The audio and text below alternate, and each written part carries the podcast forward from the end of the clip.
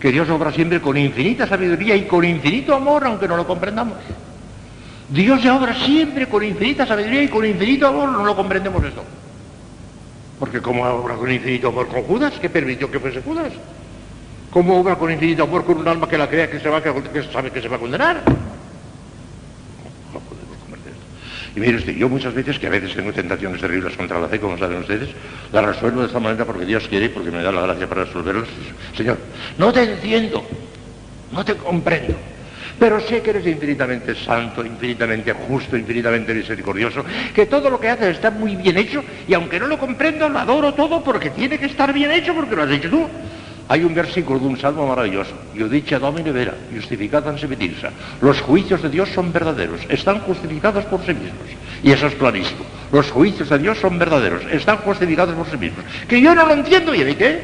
Pero sé que Dios lo hace todo santísimamente y misericordiosísimamente. No lo entiendo, pero sí es, y se acabó. Y hay que bajar la cabeza. Usted hasta dónde he llegado. Para vencer las tentaciones contra el fe, que a veces las tengo terribles, he llegado a decirle al Señor esto, Señor, me gustaría que aún en el cielo aún en la visión beatífica, no llegase nunca a ver claras estas cosas, para tener que rendirte mi inteligencia durante toda la eternidad. Porque si al llegar allí lo veo claro, entonces ¿qué mérito tendremos? ¿Qué mérito tendremos cuando veamos que todo estaba muy bien pensado?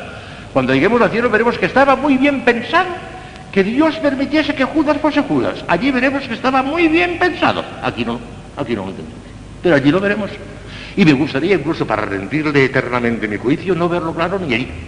Son juicios de Dios, son cosas inescrutables, no podemos. Y claro, como cada uno tiene su grado de predestinación, que es lo que iba. Porque todo esto que tiene que ver con la caridad, tiene que ver con la caridad que cada uno tiene su grado de predestinación. Pero con dos voluntades que hay en Dios, fíjense bien en la oración esplendida que yo explico muy claro. Hay una voluntad antecedente de Dios que es aquel grado de caridad y santidad al cual Dios querría que llegásemos si no le pusiéramos obstáculos. Y hay otra segunda voluntad de Dios, que es lo que llamamos voluntad consiguiente, que es aquella voluntad a la que Dios se resigna porque nosotros no le hemos permitido subir hasta arriba. Y claro, la inmensa mayoría de nosotros, por desgracia, llegaremos a la voluntad secundaria, a esta voluntad permisiva, ¿cómo se llama? Voluntad consiguiente. Pero la, al antecedente lo que el santo que ha llegado a completar, que ha llegado al santo. Claro, como no sabemos cuál es nuestra cumbre, pues hay que seguir adelante, adelante, adelante, adelante. Y hemos de pedir al Señor que nos conceda la gracia, en la forma que sea. Si pudiera decirles alguna cosa íntima, que no sé decir cosas íntimas, ya está. Ustedes hasta dónde he llegado yo para decir cosas, estas cosas. Si pudiéramos, en fin, hay que pedir al Señor con toda el alma que nos eleve hasta, hasta, la, hasta la voluntad antecedente, que es la que quiere de verdad. La otra es la que nosotros no le permitimos tener, eh, que es la que Él quiere, que nos lleve a la voluntad antecedente en la forma que Él quiera, conforme quiera, en la forma que quiera, en este mundo, en la eternidad, con 50 siglos de purgatorio, como quiera, en la forma que quiera, pero a la voluntad antecedente. Y esto sí. Ahora, pedirle un centímetro más de la voluntad antecedente es un pecado de orgullo, de soberbia, de obstinación, en contra de la voluntad de Dios. No se debe pedir. Es decir, yo quisiera ser tan santo como la Virgen, yo quisiera ser tan santo como San Juan de la Cruz. Es una necedad. Y además una falsa de soberbia y, es ir contra la voluntad de Dios. Querer subir por encima de la voluntad antecedente es ir contra la voluntad de Dios. Ay, es que si subiera más arriba, pues glorificaría más a Dios. La gloria de Dios no vale nada comparada con la voluntad de Dios, que la voluntad de Dios es incomparablemente más perfecta que la gloria. La gloria es el resplandor extrínseco y la voluntad es el mismo. De manera que querer subir por encima de la voluntad antecedente es un acto de soberbia, un acto de necesidad, de ignorancia. Señor se no sabe lo que. De manera que no hemos de dejar, eh, no hemos de querer ser como San Juan de la Cruz o como Santa Teresa. No, señores, no, señores, no, señores. Sino el grado de nuestra presencia fe. Pero que nos deje llegar hasta el último grado, o sea, ese grado de nuestra antecedente, no del consejo. No sé si me explico. Pero esto hay que hacer. Es el gran misterio. Y, bajen la cabeza, hijos míos. No traten de comprender estas cosas porque no se comprenden. Son grandes misterios. Y en la visión beatífica, los teólogos están de acuerdo en esto, ¿eh? Que en la visión beatífica veremos con claridad estos misterios. No sé, no sé, no sé. Pero yo he llegado a decir al Señor que ni aún en la visión beatífica me gustaría verlo claro para, rendirle eternamente. Rindan su juicio, no le pidan cuentas a Dios. No somos nosotros quien para pedir los cuentas. ¿Y por qué son fulana? ¿Y por qué son mengana? ¿Y por qué no yo? Es, intolerable, eso es vergonzoso, es intolerable eso. Es intolerable. El tuyo, el tuyo, el tuyo, el tuyo, el tuyo. Ah, que por desgracia casi seguro que no llegarás a la voluntad antecedente, porque no le dejarás, no le dejarás. Si le dejáramos, llegaríamos todos, porque la voluntad seria de Dios, la que de verdad quiere, con toda su alma, si es que se puede hablar así, es la voluntad antecedente. Pero se resigna a que sea la voluntad consiguiente porque no le dejamos otra cosa. Por eso la Madre Maravillas decía también, si tú le dejas, si tú le dejas, si tú le dejas, si le dejáramos, llegaríamos a la voluntad antecedente. Pero casi seguro, casi seguro que no le dejaremos. Hasta ahora no le estamos dejando. Porque si hubiéramos llegado a la voluntad antecedente, lo hubiéramos muerto ya. Ya no tiene sentido la vida. No hubiera llegado a la voluntad antecedente, no tiene sentido. Estas son cosas tremendas, de una importancia enorme para mí. Y creo que lo he explicado con claridad, ¿eh? a pesar de que son misterios tremendos, pero me parece que lo que se puede barruntar, lo he explicado. Dios no ha tenido en cuenta más que la sinfonía total del cuerpo mismo. Y por eso tiene que haber teclas más altas y otras teclas más bajas para que haya sinfonía. Si no, no habría más que una sola tecla, no habría sinfonía. Si no tuviéramos más que una mano, no tuviéramos pies, nuestro cuerpo sería imperfecto. Tenemos que verlo todo la infinita sabiduría de Dios. Por el amor de Dios no cometa nunca, y cuando venga la tentación rechácenla enseguida, de quererle pedir, de, querer pedirle cuentas a Dios. No le pidan cuentas a Dios de nada, que todo lo hace bien. Hizo bien que Judas no se Judas, aunque no lo comprendamos. Porque todo lo que hace Dios. Eso no lo quiso él, pero lo permitió. Y lo que permite, pues bien permitido. Ya está. Tremendos. Cuántas veces Judas, eh, hay una película Jesucristo, su estar, que tiene muchísimas cosas malas, y, fin, pero una de las cosas tremendas que hay. Ha visto el Papa, y lo hemos visto todos, esa película se la hemos en Madrid y demás, la vida de Cristo, pero a su manera y con muchas barbaridades. Y Judas se desespera. Y yo, ¿por qué ¿Por qué no? ¿Por qué no? Se desespera. ¿Por qué Gracias a Dios está clarísimo que todos nosotros estamos predestinados para el cielo, si no lo tendrían boca de Para, predestinados de una manera muy alta, predestinados para santos, de una manera muy alta estamos. Eso está clarísimo ya, clarísimo ya. Hala, pues ahora luchar y esforzarse para ver, pedirle a nuestro Señor, al precio que sea, Señor, al precio que sea, hazme llegar a tu voluntad antecedente. Y no porque llegando a la voluntad antecedente tendré un grado de gloria muy alto, si no me interesa eso tampoco, sino porque de esa manera te glorificaré. Y no porque me interesa gran cosa tampoco tu gloria, porque tu gloria al fin y al cabo es una cosa sencilla, sino porque lo quieres tú así, por consiguiente para darte gusto. Ni siquiera para glorificarte, sino para darte gusto. Porque la gloria aún todavía no es intrínseca. Mira tú por dónde. La voluntad no es intrínseca, es así, está para adentro. Para darte gusto. Ya sé que con esto no te añadiré nada, porque a Dios no le podemos añadir nada. Y si no me santifico, y si pierdo la vocación, y si me condeno, no te quitaré nada.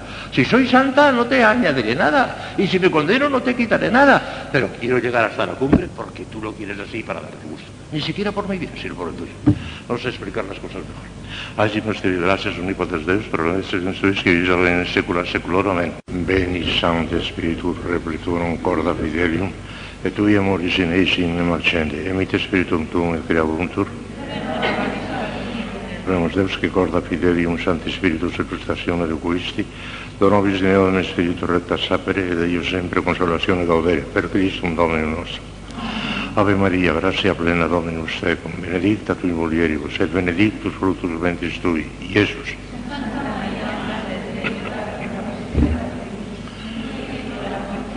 Gloria Patri et Filio et Spiritui Santo. Reina del Santísimo Rosario, San José, Santo Padre Domingo, Santa Teresa de Jesús. Bueno, pues vamos a seguir con lo que hablábamos ayer. Decíamos que el cuerpo místico de Cristo, el cabeza y nosotros, miembros, exige que haya una gran disonancia, una gran diversidad. Porque si todos tocáramos la misma tecla o todos tocaran la misma flauta, no habría sinfonía. Es preciso que unos hagan una cosa y otros otra. Y leemos todos aquellos textos de San Pablo, que está clarísimamente en la revelación, y vemos que es necesariamente así, que tiene que ser así. Y en la Sagrada Escritura nos dice que el Señor a algunos le dio cinco talentos y a otros le dio dos y a otros le dio uno. Está, está, está, clarísimo. En el conjunto total del cuerpo místico no hay problema.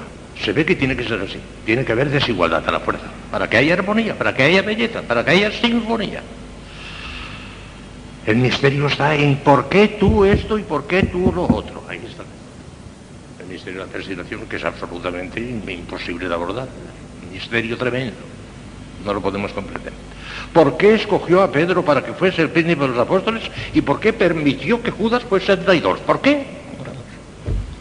Ya les dije que en la película Jesucristo Superstar, Judas se desespera, diciendo, ¿por qué yo? ¿Por qué yo? ¿Por qué tengo que ser yo? Ese es el misterio. misterio. Y ahora preguntamos siguiendo, ya que tengamos que partir del supuesto de la desigualdad de la distribución de las gracias, que eso es clarísimo, tiene que haber desigualdad, tiene que haberla. ¿Podremos de alguna manera averiguar cuál es el grado determinado por Dios para cada alma en particular? De ninguna manera, porque esto depende de la predestinación concreta y particular de cada uno y eso no lo sabemos. Sin embargo, podemos hacer cuatro afirmaciones importantísimas que dan mucha luz. Primera, las explicaré una por una. La perfección cristiana supone siempre un desarrollo eminente de la gracia, siempre. Si no hay un desarrollo eminente de la gracia, no hay perfección cristiana. Un niño que acaba de ser bautizado ya tiene la gracia de Dios, ya es hijo de Dios, ya es heredero de la gloria, ya tiene la habitación de la Santísima Trinidad, tiene un tesoro inmenso, infinito, vale tanto como Dios, puesto que tiene a Dios. Pero todavía no ha llegado a la perfección. Aquello es un germen, aquello es una semilla. Como cuando plantamos una semilla en un jardín, no la plantamos para que esté en forma de semilla, sino para que crezca y para que se transforme en un árbol. Claro. Pero ya está allí, radicalmente ya tiene el principio de la perfección, inicialmente, pero todavía no es perfecto. Tiene que haber un desarrollo eminente de la gracia para que haya perfección. ¿Qué llamamos eminente? ¿A qué llamamos eminente? Ya hablaremos un poquito de eso. Segunda cosa que se puede y se debe decir, y se lo explicaré esta tarde, la perfección cristiana supone siempre, siempre la perfección de las virtudes infusas, siempre. Ya les dije que aunque la caridad es la reina de todas las virtudes, el alma de todas las virtudes, la que convierte en oro a las demás virtudes, o mejor dicho, la que añade oro a las demás virtudes, sin embargo las demás virtudes son necesarias también. No vayamos a pensar que solamente la caridad, no, no, no, hace falta también la fe, la esperanza, la prudencia, la justicia, la fortaleza, la templanza, todas son necesarias. Hace falta el desarrollo de todas las virtudes infusas, no solamente de la caridad, ante todo y sobre todo, presidida y gobernadas no todas las demás por la caridad, pero las demás también hacen falta. Hablaremos de esto enseguida. Tercera cosa que se puede y hay que tener en cuenta siempre. La perfección cristiana implica necesariamente purificaciones pasivas. Siempre, ya verán ustedes lo que nos dice San Juan de la Cruz. Sin purificaciones pasivas, por mucho que se esfuerce uno a purificarse por su propia cuenta y razón, no llegará jamás a la cumbre hace falta lo que llama San Juan de la Cruz purificaciones pasivas. Y cito a San Juan de la Cruz porque en este punto concreto está por encima de San Agustín, de Santo Tomás y de todos. El que mejor ha hablado de las purificaciones pasivas en toda la historia de la Iglesia es San Juan de la Cruz. Sobre todo en su libro Noche Oscura, tanto la noche oscura del sentido como la noche oscura del espíritu. Nadie, ni Santa Teresa tampoco, nadie ha hablado tan bien de las purificaciones pasivas como San Juan. Y hablamos de él. Y cuarta cosa que se puede y se debe decir, y les explicaré un poquito esta tarde. La perfección cristiana implica necesariamente más o menos, más o menos, vida mística. Nunca les he hablado de la mística hasta ahora, llevo aquí varios años, nunca les he hablado de la mística, a partir del lunes. El lunes empezaré a hablar de la mística. Para que vean cómo efectivamente la perfección cristiana supone necesariamente cierta participación, ya veremos en qué forma, en qué grados, de qué manera, de la vida mística. Las cuatro cosas. Vamos con la primera. La primera es tremenda, está relacionada con la predestinación, lo que les acabo de leer ahora. La perfección cristiana supone siempre un desarrollo eminente de la gracia de Dios. Eh, tenemos los textos de la Sagrada Escritura, está clarísimo. Ahí tenemos a nuestro Señor que nos dice nada menos que en el Sermón de la Montaña, sed perfectos como vuestro Padre Celestial es perfecto. Eso lo dice en el Sermón de la Montaña. O sea, no se lo dijo a los apóstoles para que solamente ese grupito de escogidos, de predilectos, no, no, no, no para todos. Todos, Sed perfectos como vuestro Padre Celestial es perfecto. El llamamiento es universal, a todos, en el sermón de la montaña. Después nos dice también, sabemos por la teología, y el habla de eso cuando lleguemos a ello, que la cumbre de la vida cristiana son las bienaventuranzas evangélicas. Cuando los dones del Espíritu Santo empiezan a actuar intensamente en el alma y viene ese desbordamiento de vida interior, de vida mística, el alma llega a la perfección de las bienaventuranzas evangélicas, que es el colmo de la perfección, las bienaventuranzas evangélicas. Ahora bien, las bienaventuranzas evangélicas es el comienzo del sermón de la montaña, así, así empezó el sermón de la montaña. Luego las bienaventuranzas evangélicas están llamados a esa perfección de las bienaventuranzas evangélicas absolutamente todos, puesto que están en el sermón de la montaña, lo digo para todos. Y en fin, por una analogía con la vida natural, es el ejemplito que les he puesto antes. Cuando un niño nace, cuando un niño nace, ya fundamentalmente es el germen de un hombre perfecto, pero todavía no es un hombre perfecto, tiene que crecer, tiene que desarrollarse y tiene que dejar de ser niño y convertirse en un joven y un hombre perfecto. Hay que desarrollarse. Pues bien, ¿cómo se compaginan estos datos de la revelación y del sentido común? ¿Cómo se compaginan con lo que nos dice San Pablo acerca de los diferentes grados de perfección a que Dios nos tiene predestinados en la medida de la adoración de Cristo? Santo Tomás, haciéndose cargo y eco de ese, principio que está nada menos que en San Pablo, en la Sagrada Escritura, dice, cada una de las criaturas racionales son palabras entre comillas de Santo Tomás. Cada una de las criaturas racionales de tal manera es conducida por Dios a la bienaventuranza que también es conducida por predestinación divina a un determinado grado de bienaventuranza. Y por tanto, conseguido aquel grado, no puede pasar a otro más alto. Está en la, suma teológica 1.62. Imaginemos, para poner sensibilizar, las cosas con un ejemplo, imaginemos que el desarrollo eminente de la gracia supone, por ejemplo, vamos a poner un ejemplo, 50 grados. Vamos a suponer que hasta que no se llegue a 50 grados no hay un desarrollo eminente de la gracia. Pues si la perfección está en los 50 grados ¿Qué hay que pensar de aquellos que no estén predestinados más que para 10, para 20 o para 30 grados? Porque hay algunos que no están predestinados para más. Es que entonces Dios no los llama. ¿O qué pasa aquí? Los llama a todos hasta la cumbre, que son los 50, y a unos los predestina para 20, a otros para 30 y a otros para 40, y se quedan ahí porque ahí no se puede pasar. De la predestinación no se puede pasar. Ya saben ustedes, porque les he hablado a ustedes varias veces, que en Dios hay que distinguir siempre, y esta es la clave para explicar estas cosas teológicamente, en Dios hay que distinguir su voluntad antecedente y su voluntad consiguiente. Ya saben esto, ¿eh? porque ayer mismo les hablé largamente de eso.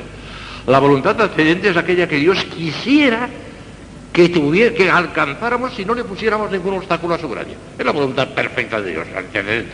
Y la voluntad consiguiente es aquella voluntad a la cual Dios se resigna porque sabe que no le vamos a dejar llevarnos hasta la cumbre y, que nos vamos a quedar a mitad del camino, entonces se resigna. Y fíjese bien ahora lo tremendo, que el llamamiento ese general y universal responde a la voluntad antecedente, pero el llamamiento concreto a un determinado grado responde a la voluntad consiguiente y esa se cumple siempre infaliblemente. La voluntad consiguiente se cumple siempre infaliblemente. No podemos poner un obstáculo, puesto que es precisamente la que nosotros le facilitamos. Esa la conseguiremos infaliblemente. La consiguiente seguro que la conseguimos si logramos salvarnos. Porque resulta que el que se condena está completamente fuera de la voluntad antecedente y de la voluntad consiguiente. Estaría bonito que Dios tuviera voluntad consiguiente de que se condene. Está condenado por la Iglesia. Es una herejía condenada por la Iglesia. Dice que si alguno dijera que Dios predestina a unos para que se salven, y a otros para que se condenen, eso es una blasfemia y una herejía. Está condenado por Dios. Dios no predestina a nadie, ni con voluntad antecedente, ni con voluntad consiguiente. Predestinar para el infierno a nadie. Lo que pasa es que tiene otra tercera voluntad, que es la voluntad permisiva, que no tiene nada que ver ni con la antecedente ni con la consiguiente. Dios no quiere, la, antecedente y la consiguiente son positivas, son voluntades de Dios. Esta permisiva no es voluntad positiva, sino negativa. Permite, permite que se condene por su cuenta y razón, por su cuenta y razón, ya está. Muy distinto. De manera que a la voluntad consiguiente llegaremos todos infaliblemente, porque es la que nosotros le permitimos a Dios, y esa, esa no nos fallará si morimos en gracia de Dios, como esperamos por la misericordia de Dios, habremos llegado a la voluntad consiguiente. Eso sin duda ninguna, esa no puede fallar, porque es la que nosotros le señalamos a Dios, la que le dejamos a Dios. Ah, lo que no sabemos es si llegaremos o no a la voluntad antes de que es la verdadera voluntad de Dios, aquella que quisiera que llegáramos si no le pusiéramos los datos. Eso. Y ahí hay un misterio grande también, sobre todo en la individuo. Que tiene que haber voluntad transcendente, voluntad consiguiente, tampoco es misterioso, eso se explica. El misterio está, ¿por qué fulano de tal permite que se quede en la voluntad consiguiente? ¿Y por qué empuja al otro de tal manera que llegará al antecedente a granjas y barrancas? Llegará. Ahí está el misterio. Ahí está el misterio. Mira, bueno, porque uno es más generoso que el otro y porque uno es más fiel a la gracia. No, eso no resuelve el problema. Porque la fidelidad a la gracia, la generosidad mayor menor, es un don de Dios también. Sino el mayor, el mayor don de Dios es precisamente la felicidad de la gracia. Es fiel a la gracia aquel a quien Dios le da la felicidad de la gracia, si todo va a recibir, si nosotros no tenemos nada, si de nosotros no puede salir nada. Es fiel a la gracia y es generoso a la gracia aquel a quien Dios le da la fidelidad y la gracia y, la generosidad, que es el gran don de Dios, es precisamente la fidelidad. De que hay un misterio que está en Dios. ¿Por qué a uno le da la fidelidad a la gracia y le empuja de tal manera que llegará a la voluntad antecedente? ¿Y por qué a otro no le da, la, no le da ese empujón, esa fidelidad tan gracia tan grande, sino que permite que tenga sus infidelidades también? Permite, no las quiere, pero permite y se quedará nada más que en la fidelidad consigo. Ahí está. En el conjunto total no hay misterio, vuelvo a repetir. El misterio está ¿por qué a mí sí y por qué a ti no? Ahí está el misterio. Y cuando San Pablo se presenta, se, plantea ese principio, dice, oh, tú quises, que responde a Dios. ¿Tú qué eres para pedirle cuentas a Dios? No podemos pedirle cuentas a Dios. Lo único que sabemos, y esto es lo que me tranquiliza a mí, ya les he dicho muchas veces y se lo digo muchas veces otras veces para que recen por mí porque me hace mucha falta. El demonio me deja muy tranquilo de otras muchas cosas, pero me tienta terriblemente contra la fe. Porque veo yo ciertas dificultades tremendas que no me las sé resolver. Yo me tengo, no sé si seré vanidoso o qué, pero me tengo por buen teólogo. Y sin embargo muchas cosas no me las sé resolver, no las sé resolver. Y son problemas tremendos de fe, ¿verdad? Entonces, ¿sabe cómo las resuelvo? La, misericordia de Dios, claro, que invoco mucho a la Virgen y demás, en fin, por la misericordia de Dios, pero la razón que me tranquiliza y que me... Eso sí, todo lo que hace Dios está bien hecho. Yo no lo entiendo, pero está bien hecho. Ese versículo del Salmo que les he explicado otras veces. Judicia domine vera, justificada se betirsa. Los juicios de Dios son verdaderos y están justificados por sí mismos. Que yo no lo entiendo, que yo no lo comprendo, ¿y a mí qué? Pero sí que están bien hechos. Que Dios no obra nunca caprichosamente, que Dios no obra nunca injustamente, que Dios obra siempre con infinito amor y con infinita misericordia. No lo entiendo, pero es así. Ya está. Y me tranquiliza eso y me quedo tranquilo. Y hago un acto de fe y me quedo tranquilo. Pero resolver el problema no se puede porque, es un problema ¿Por qué a unos sí y a otros no? En el conjunto se ve muy claramente por qué a unos sí y para otros no. Para que haya armonía, para que haya sinfonía, para que el piano no tenga nada más que una tecla, sino que tenga muchas teclas, y tocándolas todas, pues resulta la armonía. Unos apóstoles, otros evangelistas, otros cada uno su oficio, y cada uno su grado. Porque nació precisamente la variedad hermosísima de ver los distintos grados de gloria, será una maravilla todo no sería maravilloso si no hubiera más que una flauta y no hubiera más que una... El, conjunto está claro. Ahora, ¿por qué a este sí y al otro no? Ahí está el misterio. No. Y no sabemos cuál es el nuestro. Y como no sabemos cuál es el nuestro, pues resulta que hemos de seguir adelante, adelante, adelante, adelante. Una cosa está clarísima, y supongo que lo habrán entendido ya. A la voluntad consiguiente llegaremos infaliblemente, esa no falla. Porque es precisamente la que nosotros le permitimos a Dios. Llegaremos también al antecedente Miren, en definitiva, yo siempre voy a lo mismo porque es la verdad. ¿eh? Si vengo aquí 30, si he venido ya varios años, y aunque venga otros dos o tres más que no serán muy ya porque soy muy viejo y muy, muy resulta que siempre les diré la misma consigna, siempre la misma oración y humildad. No sabemos si llegaremos o no a la voluntad antecedente. Pero si, si hemos de hacer alguna cosa práctica y útil para llegar a la voluntad antecedente es pedírselo a Dios. Que nos dé la fidelidad a la gracia y para que nos dé la fidelidad a la gracia hace falta una humildad tremenda, prueba de bomba. Y sin oración y humildad no hay nada en absoluto, no hay nada en absoluto. La misma caridad se tambalea, se cae. La caridad está por encima, por encima de la humildad y por encima de la oración, que duda cabe. La caridad está por encima de todo. Pero para que no se nos tambalee la caridad es perdido oración y humildad, oración y humildad, oración y humildad, y no tengo otra cosa. Sin oración y sin humildad no llegaremos a la voluntad no, no, no. Porque hace falta la fidelidad a la gracia Hace falta la generosidad total y esa generosidad y esa fidelidad a la gracia es un don de Dios, que no lo podemos merecer, pero que lo podemos impetrar por la oración. Y para que la oración tenga sus cualidades, para que sea infalible, una de las condiciones esencialísimas es que humilde, profundamente humilde. Si estás en la tercera morada, dice Santa Teresa de Jesús, no forcejees por tu cuenta en querer entrar a la quinta morada porque enojarás al Señor y te mandará. Podemos, podemos no exigirle nada a Dios. Una humildad profundísima, Señor no merezco nada, merezco el infierno, eso sí, lo merezco. Pero no merezco nada más, pero que lo que te pido es por tu misericordia es que me des la fidelidad a la gracia, la generosidad Es un don de Dios oración y humildad, oración y humildad, oración y humildad. No crean a quien les diga otra cosa, porque está equivocado. El que les diga otra cosa no sabe lo que dice. Oración y humildad, oración y humildad, oración y humildad, no hay otra cosa. Con oración y humildad puede que lleguemos a la, voluntad antecedente. Sin oración y humildad no puede decir, no llegamos jamás. A la consiguiente, cierto. Si morimos en gracia de Dios es que hemos llegado a la voluntad consiguiente, eso es cierto, eso es cierto, a esa no fallará. Pero la otra y la otra, la la otra está muy arriba. Y para eso hace falta una fidelidad exquisita a la gracia. Háganme caso en la oración y en la humildad. Oración de petición, oración humildísima. Señora, fidelidad a la gracia. ¿Quieres que sea fiel? Lo que decía San Agustín, dame lo que mandas y manda lo que quieras. Dame lo que mandas y manda lo que quieras. ¿Quieres que sea fiel? ¿Quieres que sea generoso? Dame la fidelidad y la generosidad que de mí no saldrá nunca. No esperes que de, que de mí salga ninguna cosa buena nunca, si no saldrá nunca. De un alma pecadora, de un alma imperfectísima como es la mía, no saldrá nunca la perfección. No lo esperes, Señor.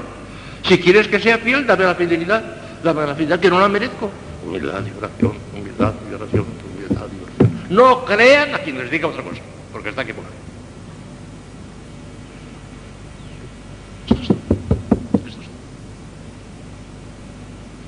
El desarrollo eminente de la gracia es un don de Dios. Y no se pide más que, y no se puede conseguir más que por vía de oración y por vía de humildad. Los que lo consiguen, los que llegan, es porque han hecho esto. Oración y humildad, si no, lo hubieran conseguido tampoco. Santa Teresa, los que han llegado, es porque hicieron esto, oración y humildad. Lean a Santa Teresa estos días, estoy leyendo otra vez a Santa Teresa, me la sé casi de memoria Santa Teresa, pero es una cosa tan maravillosa que, nunca me canso de leer Santa Teresa. Estos días lo estoy leyendo otra vez. Bueno, pues el mensaje de Santa Teresa es oración y humildad, nada más, nada más. La humildad existe de una manera tremenda y luego oración. El mensaje de Santa Teresa es oración. Sin oración no hay nada que. Y oración de petición. Pedir, pedir, pedir. El Padre Nuestro. Padre Nuestro bien pedido. ¿Qué, qué, pedimos en la hágase tu voluntad en la tierra como en el cielo? Más que que lleguemos a la voluntad que esa es la voluntad auténtica de Dios. Si lo estamos pidiendo el Padre Nuestro. Lo que pasa es que no sabemos desentrañarle, pero ahí está ya puesto, en el Padre Nuestro. En el hágase tu voluntad en la tierra como en el cielo. De manera que la primera proposición de las cuatro que esta tarde les voy a hacer rapidísimamente está ya clara. La perfección cristiana supone siempre un desarrollo eminente de la gracia que no se consigue más que por vía de oración y por vía de humildad. La segunda proposición es clarísima también y esa se la he explicado tan largamente que no voy a hacer más que leer un parrafito nada más. La segunda proposición es la perfección cristiana supone también la perfección de las virtudes infusas. Sí, se lo he explicado muchas veces. Eh, uno de los años pasados dediqué todo, todo el tiempo a esto a la perfección de las virtudes infusas. Porque aunque la caridad es la reina de todas ellas, porque aunque es la única que tiene oro, todas las demás son plata o calderilla, pero hace falta la plata y la calderilla también, incluso para sostener la caridad que todas las virtudes. No quiere decir, yo me voy a dedicar únicamente a una, no, no, no todas, todas, todas. Todas a la vez no puede ser, pero cuando se presenta la ocasión de practicar un acto de paciencia, de practicar un acto de prudencia, no, hay que practicarlo, hay que practicar todas las virtudes. Y el caso es grande, para que vean ustedes la misericordia de Dios hasta dónde llega, que aunque no practiquemos algunas virtudes porque no se ha presentado la ocasión, sin embargo, crecen en el alma todas a la vez como los dedos de una mano. Un niño pequeñito tiene una manita pequeñita también, los dedos pequeñitos. Y a medida que va creciendo, le van creciendo todos los dedos a la vez, todos los dedos a la vez. Pues cuando vayamos creciendo en una virtud, sobre todo si es la caridad, ella arrastra consigo todas las demás virtudes y crecen todas al igual y al mismo nivel, todas, aunque no las hayamos practicado, porque no se ha presentado la ocasión. Este es hermoso esto. ¿eh? Todos los organismos sobrenatural creciendo la todo. Ahora que hay que practicar todas las virtudes infusas. De lo contrario, estamos. Bueno, ¿cómo se practica? ¿Cómo se perfecciona las virtudes infusas? Dediqué todo un año a esto. Pero en un minuto les puedo hacer el principal resumen. Tenemos tres procedimientos, y nada más que tres.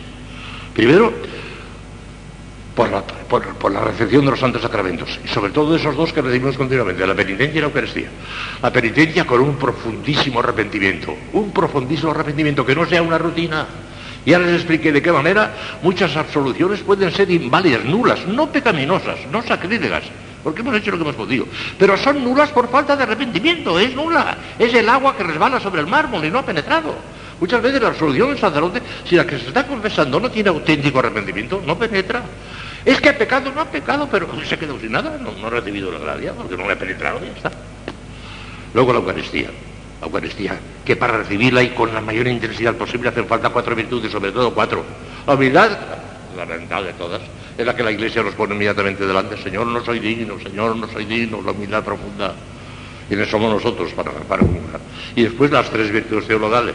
Una fe profunda, porque el misterio de los misterios es el, sacramento de la Eucaristía, y está Cristo, y sabemos que está, y no vemos nada. Visus, gustus, tactus, incefalitus. Se equivocan los sentidos, y sin embargo, está allí. Una fe profunda. Una confianza inmensa, una esperanza grande, porque es lo que nos viene precisamente como prenda y garantía. El que come mi carne y bebe mi sangre tiene la vida eterna. Yo, yo le resultaré en el último día. Y luego la caridad también es el sacramento del amor. De manera que humildad, fe, esperanza y caridad. Cada día acentuar esas, esas, disposiciones para comulgar y ya creciendo la gracia santificante por ese capítulo de los sacramentos. Por el capítulo de las virtudes, que es el mérito, haciendo actos intensos. Ya les he hablado del acto más intenso. Los actos menos intensos son calderilla, no hacen subir el termómetro. El termómetro en orden a la visión beatífica sube únicamente por el acto más intenso. Se lo he explicado muy claro esto. Pues de cuando en cuando, porque todo el día era el acto intenso, no podemos estar. Pero un ratito cada día, por lo menos, como les he dicho, por amor de Dios, acto intenso. Luego, el tercer capítulo, la oración. La oración, la oración, la petición. Por eso estos capítulos que por los sacramentos, por la práctica de las virtudes infusas cada vez más intensa y por la eficacia impetratoria de la oración, mediante la cual esa eficacia impetratoria podemos conseguir aquellas cosas que ni siquiera hemos merecido, pero que las podemos conseguir de limosna, gratuitamente, como la fidelidad a la gracia. Es una limosna inmensa que la hemos de pedir en la oración humilde. De manera que está bien claro esto. Requiere siempre la perfección de las virtudes infusas. Tercera condición, y me parece que en dos minutos me, basta para las otras últimas, porque es una indicación de lo que voy a hacer a partir del lunes. Requiere siempre purificaciones pasivas. Escuche nada más que un parrafito de San Juan de la Cruz, que es el gran doctor de las purificaciones pasivas, como les he dicho de momento. Dice San Juan de la Cruz, comillas, porque son palabras suyas, en la noche oscura. Por más que el principiante en mortificar en sí se ejercite todas estas sus actuaciones y pasiones, nunca del todo ni con mucho puede hasta que Dios lo hace en él pasivamente por medio de la purificación de la dicha tocha oscura. Y lo demuestra de manera constante. Ya, ya hablaremos de eso. Para que son necesarias las purificaciones pasivas. Sin esas purificaciones pasivas, que las tenemos todas, un poquito ya. Esa sequedad, por ejemplo, esa angustia que a veces experimentamos en la oración, ese querer ser fervorosos y no poder, eso es una especie de, noche de oscura, es una especie de prueba de Dios ya, de alguna manera, y ya, ya, ya. Todos tenemos ya alguna participación de la noche oscura, todos, unos más y otros menos. Santa Teresita se pasó toda su vida en la noche oscura, siempre seca, siempre seca, un amor de Dios inmenso, pero seco. No experimentaba esa dulzura inmensa del éxtasis del arrobamiento, pero nunca. Ya hablaremos de eso, porque de eso trata la mística, ya hablaremos de eso. Y por último, la cuarta y última proposición, que simplemente la voy a leer porque no nada igual. Será lo que constituirá todas estas nuevas conferencias a partir del lunes. La perfección cristiana implica también necesariamente vida mística. Mire lo que pongo aquí, que no es un parrafito. Esta proposición no es más que una consecuencia de las dos anteriores. El argumento para probarlo no puede ser más sencillo. Aparte de que las purificaciones pasivas, según el sentir unánime de todas las escuelas, son de orden místico, ya empieza la mística en, esa, en esa noche oscura. Aparte de eso, de que son de orden místico, las virtudes difusas, como hemos visto más arriba y veremos todavía más extensamente, no pueden alcanzar su perfección sino bajo la influencia de los dones del Espíritu Santo actuando al modo divino y sobrehumano. Es así que esta actuación de los dones del Espíritu Santo, al modo divino sobrehumano, constituye la esencia misma de la mística, en eso consiste la mística, en la actuación de los dones del Espíritu Santo. Luego es imposible la perfección de las virtudes y por consiguiente la perfección cristiana fuera de la mística. Está clarísimo. La prueba de la menor de este silogismo constituirá el objeto de todas mis conferencias de este año hasta que me marche este año. Todavía lo que queda será todo de mística. A partir del lunes. Vamos a pedirle todos al Señor que nos dé la fidelidad a la gracia, que es un don de Dios. Si no, no llegaremos. Tenemos segura todos la voluntad consiguiente. Esa segurísima, esa no fallará. Pero el antecedente, solamente el que sea fiel a la gracia. Y solamente será fiel a la gracia aquel que lo consiga de Dios, porque es un don de Dios que no puede brotar de nosotros mismos. Sería una petulancia, un acto de soberbia tremenda pensar que brotará de nosotros mismos la fidelidad a la gracia. No brotará. Brotará si Dios nos lo da. Por consiguiente, oración y humildad, oración y humildad, oración y humildad, Iorio. Agimos divi gracias unico Deus Deus, en verso in stuis que visa reina in secula seculorum.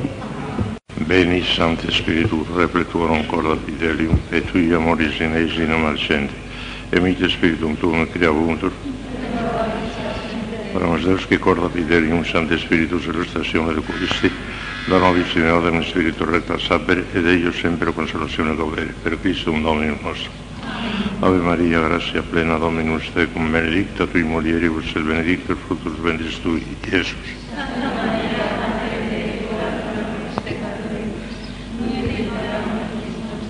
Gloria Patri et Filio et Santo. Reina del Santísimo Rosario, San José, Santo Padre Domingo, Santa Teresa de Jesús.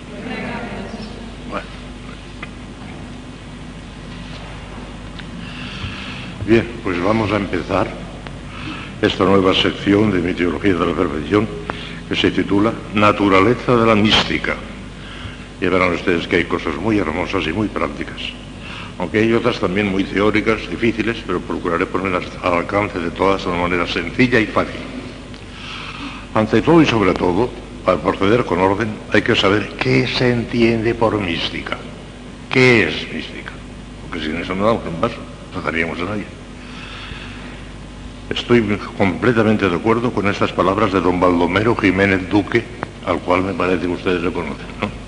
Pues don Baldomero, que entiende mucho de estas cosas, dice, entre comillas, son palabras de don Baldomero, aquí el problema central, iba a decir único, es el entendernos sobre el contenido mismo del problema, sobre el objeto alrededor del cual gira todo él. ¿Qué es la mística?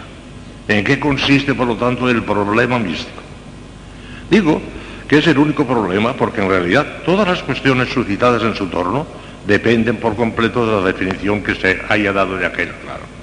Así, por ejemplo, continuando más o menos el problema práctico de, de si la vida mística es el término normal de la perfección, de si el llamamiento, al menos remoto a la mística, es universal y para todos, o lo que es lo mismo, si el camino de la perfección es ascético y místico a la par, sin que existan dos caminos, uno puramente ascético y otro ascético místico, este problema práctico se reduce sin más en su solución a este otro más sencillo, que se entiende por mística. El resto serán consecuencias. Pues mire, para que anden ya orientadas desde el primer momento, les voy a resumir en cinco minutos las principales tesis que a todo lo largo de estos días les iré demostrando despacio y pero para que estén ya un poquitín orientadas y sepan por dónde vamos a ir, pues casi casi les voy simplemente a leer las conclusiones que despacito durante todos estos días hasta el final de todo este mes les iré comentando. Primero, ¿qué es la mística? Pues sencillamente, es una experiencia de Dios producido por los dones del Espíritu Santo. Eso es mística. Ya lo verán clarísimo por qué, cómo funciona, de qué manera, pero eso es mística. Una experiencia de Dios. Ya no es creer en Dios, sino experimentar. Producido por los dones del Espíritu Santo. Segunda cuestión. Acto místico y estado místico son dos cosas. Acto místico es cualquier actuación de un don produce un acto místico, un chispazo. Y les aseguro a ustedes terminantemente que todos nosotros, todas ustedes y yo, hemos recibido muchos actos místicos, muchos chispazos, muchos. Que estemos ya dentro del estado místico, eso ya es otra cosa. Porque una cosa es el acto, que es un chispazo, y otra cosa es el estado, que es una cosa ya permanente y es una cosa habitual. Eso, oye, eh, eh, por de pronto el que ha entrado ya en el estado místico ha entrado ya claramente en las cuartas morales de la naturaleza. Está muy arribita, ¿eh? Pero acto místico, chispazo, y todos ustedes lo han experimentado. Seguro, infalible. No tendrían vocación sacerdotal ni vocación religiosa si no hubieran experimentado chispazos del Espíritu Santo. Tercero, ¿qué no es mística? Conviene saber qué no es mística. ¿No es mística? Las visiones, las revelaciones, los, eh, el éxtasis, hoy el éxtasis vaya a ser mística. Las visiones, las revelaciones, las llagas, por ejemplo, el que cuando está en oración se pone en el aire, todo eso no es esos son fenómenos extraordinarios, gracias dadas, que no tienen absolutamente nada que ver con la mística, ni santifican. Todo eso no santifica, por sí. Hay que cuidar, porque es muy importante saber qué es mística y qué no es mística. Esas cosas extraordinarias, espectaculares, no son místicas, ni tienen nada que ver con la santificación. Ya lo verán, cuando lo explique detalladamente. ¿Estamos llamados todos a la mística?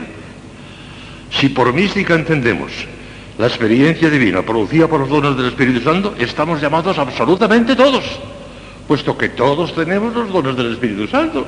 Y lo que hay que conseguir, y veremos de qué manera, es que actúen esos dones, pero ya los tenemos, de manera que el hecho mismo de estar llamados a la mística es una cosa clarísima desde el momento que tenemos los dones del Espíritu Santo y el Espíritu Santo ha puesto los dones en, nuestra alma para que actúen, no para que estén allí muertos. Los ha puesto para que actúen. En cuanto actúan, nos producirán la mística. Que, que estamos llamados es infalible. Y todavía, si hubiese que hacer alguna distinción, si los sacerdotes, si las religiosas de vida contemplativa no están llamadas a la vida, entonces ¿quién? Solo el Espíritu Santo sirve para nada. ¿Para qué? Para que si alguien está llamado, somos nosotros. Llamados estamos ciertísimamente todos, todos ustedes yo. Ustedes como religiosos, yo como sacerdote y religiosos. Pues. En cambio, a los fenómenos extraordinarios que he dicho antes, no solamente no estamos llamados, sino que sería una pretensión, sería una, soberbia, sería una, necedad aspirar a ellos. No se puede aspirar a eso. Pero aspirar a la contemplación, aspirar a la experiencia divina, a la experiencia mística, no solamente podemos, sino que tenemos obligación de aspirar por una razón muy sencilla.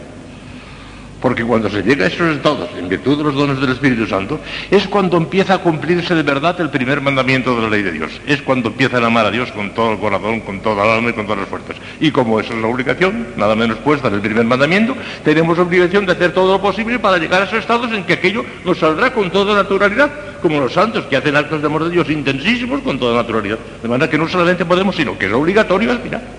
La que no aspira a la mística es una pobre insensata, no sabe lo que dice. Una pobre ignorante. Hay que aspirar a la mística. Y llegaremos todos, todos, todos, todos, a no ser que, y hablaremos también de eso, son misterios insondables, a no ser que alguna alma tropezara con una predestinación hasta la tercera morada nada más que podría ocurrir. Esa no llegará jamás. Pero miren, si estamos llamados a, más altura, si en el mundo hay alguien que está llamado a más altura, somos en virtud de nuestra vocación sacerdotal religiosa, no cabe nada. Pero claro, el tope está en la predestinación, eso ya se lo he dicho muchas veces. Pero como no sabemos cuál es nuestro tope, hay que aspirar nada menos que a la séptima, a la séptima, a la séptima, lo más alto, porque a lo mejor es la nuestra, la séptima, y hay que aspirar a ella. Y si no llegamos, pues no hayamos llegado, pero hay que aspirar a la séptima porque a lo mejor es la nuestra. ¿Comprenden? No es ninguna presunción aspirar a la séptima. Lo que sí se llama el Señor, aspirarse San Juan de la Cruz. ¿Tú quién eres para eso? Tú aspiras en tu santidad, la tuya, déjate del otro. Que cada uno tiene su predestinación. Por eso te digo, bueno, una cosa es desearse a Jesús y otra cosa es ser San Juan de la Cruz. Desearse a Jesús sí se puede. Desearse a San Juan de la Cruz no. Porque es meternos en cosas de, la predestinación. Bueno, pues para que estuvieran orientadas les he dicho un poquito estas cosas. Pero ahora vamos a empezar en serio cada una de estas cosas más despacito.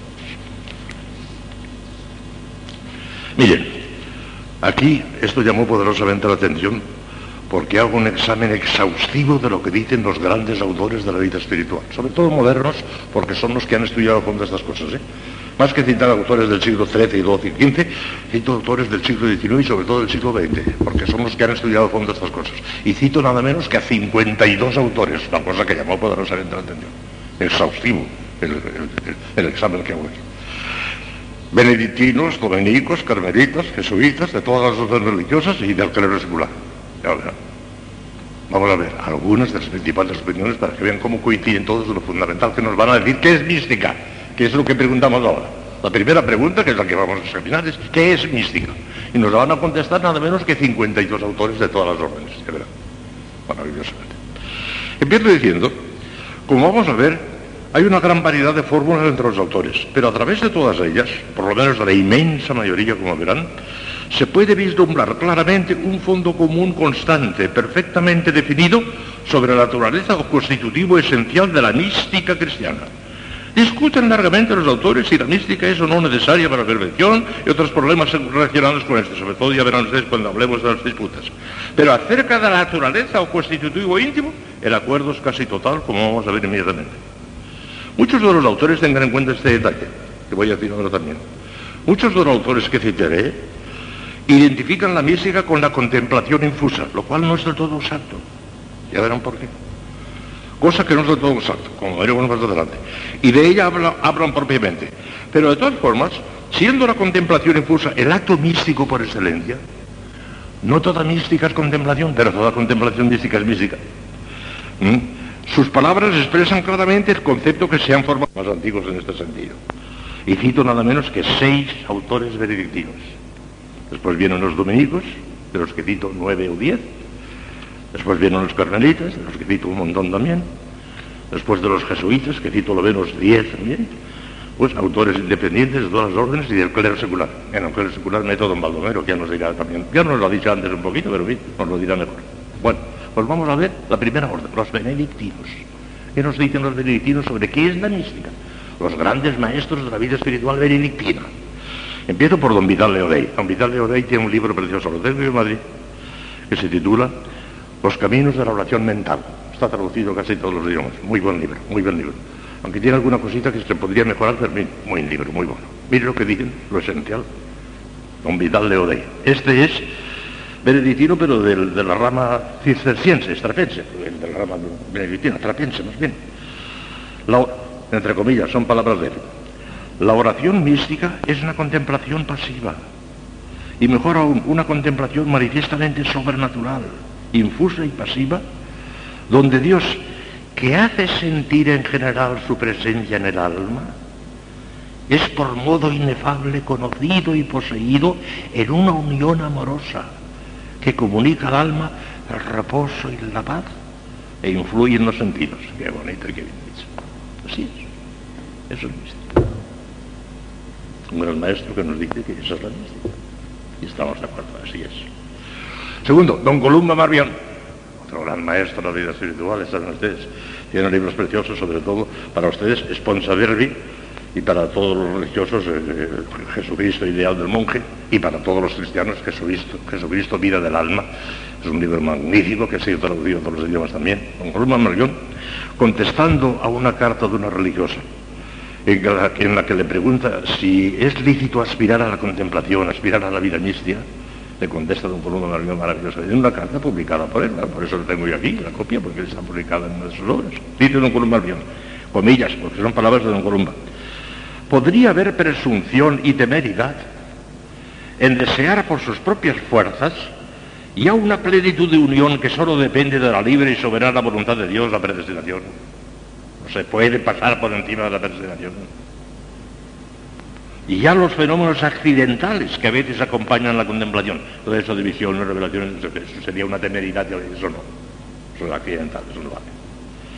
Pero si se trata de la sustancia misma de la contemplación, es decir, de Don del conocimiento purísimo, simplicísimo y perfectísimo que Dios da allí de sí mismo y de sus perfecciones y del amor intenso que resulta para el alma, entonces aspire con todas sus fuerzas a poseer un tal alto grado de oración y a gozar de la contemplación perfecta. Dios es el principal autor de nuestra santidad. Obra poderosamente en sus comunicaciones y no aspirar a ella sería no desear amar a Dios con toda nuestra alma, con todo nuestro espíritu, con todas nuestras fuerzas y con todo nuestro corazón. Ya no se puede decir mejor. ¿Ves tú? Con un Marión también nos dice que se puede se debe y se debe aspirar a la mística, aspirar a la perfecta y a la contemplación. Otro autor benedictino. bien, muy bueno también. La esencia de la mística, dice, consiste en una como percepción confusa de la realidad misma de Dios. A veces es un poco confusa. La contemplación muchas veces no es clara. Se ve claramente al inefable, al, incomprensible. Se ve claramente que Dios es impensable, en una luz tremenda. A veces es confuso, pero da una experiencia tremenda porque se ve que es aquello es el, impensable, el inmenso. Porque en, medio de una oscuridad, una especie de niebla, San Juan de la Cruz daba mucho de eso, de esas oscuridades en medio de la contemplación. Bueno, Esta percepción confusa de la realidad divina puede revestir diferentes matices, dice. A veces lo que perciben o sentirá el alma será la proximidad de Dios, otra su presencia, otra su acción, otra su mismo ser, la esencia misma de Dios, según que la experiencia de lo divino sea más o menos profunda. De manera que para la experiencia de lo divino, según sea más o menos profunda, produce todas esas cosas. La experiencia de lo divino, eso es místico.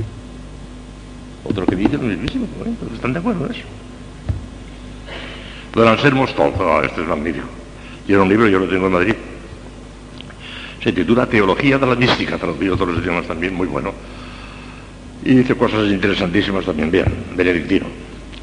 Es preciso afirmar, comillas, habla él, es preciso afirmar que existe cierta unanimidad en la definición de la mística en sus líneas esenciales. Se admite generalmente que la captación experimental de la presencia de Dios y de su operación en el alma es esencial a la vida mística. Lo mismo que han dicho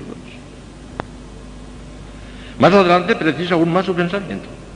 Mística es una experiencia transpsicológica, más allá de la psicología, es una cosa trascendente, de la inversión de la corriente de la vida divina inmersión que se realiza en los sacramentos, especialmente en la Eucaristía, y de cosas hermosísimas sobre la experiencia, la, experiencia mística a través de la Eucaristía. Muchísimas veces, muchísimas veces la experiencia mística más profunda es alrededor de la Eucaristía. En los santos también, en Santa Teresa, en San Juan de la Cruz, en alrededor de la Eucaristía, la experiencia mística fenomenal. Finalmente, Don Lestot, este que estoy diciendo, de la teología de la mística, está firmemente persuadido de que la mística entra en el desarrollo normal de la gracia, comillas porque habla él ahora.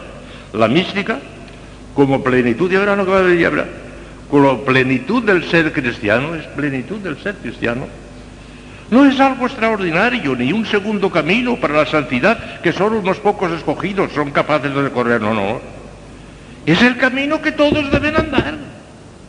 Y si las almas, fíjense lo que va a decir, si las almas no llegan en esta vida a profundizar en su ser cristiano y en su conocer por fe hasta la, hasta experiencia de lo divino, se verán forzadas a despojarse de todos los impedimentos que entonces arrastren en el lugar de la purificación ultraterrena de la otra vida a fin de prepararse para unión con Dios en la visión beatífica, porque si no llegan a esa altura no entrarán en el cielo. Lo que pasa es que si llegamos en el purgatorio no hay mérito allí. Al salir del purgatorio tendremos el mismo grado de gracia que teníamos al momento de entrar, pero saldremos purificadísimos, limpísimos. Si no, no hay visión beatífica. Si no estamos totalmente transformados, no hay visión beatífica. Pero en el purgatorio sin, sin mérito. Hay que hacerlo ahora aquí, aquí en este mundo.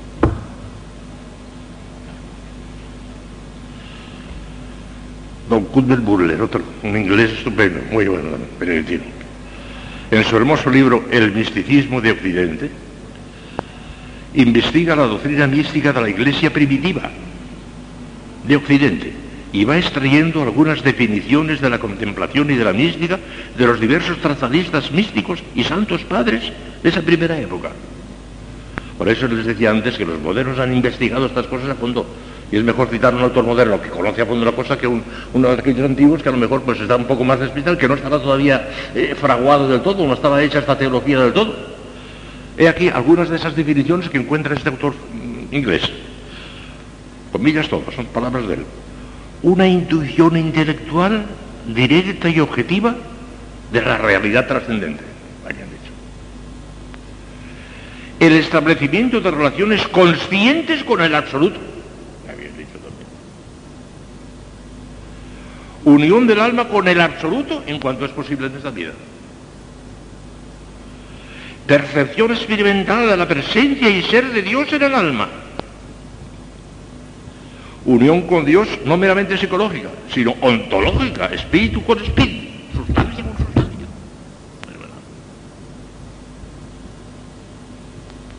¿Están de acuerdo? Es una experiencia divina, de lo absoluto, de lo trascendente, de lo impensable que es Dios. Dios no se lo puede pensar. Dios es impensable, es el gran misterio porque cualquier cosa que pensemos lo pensamos con una idea, lo que llamamos en teología una especie inteligible. Y una idea es demasiado pequeñita, no abarca a Dios, que Dios es inmenso. A Dios no abarca más que una idea inmensa que es el verbo.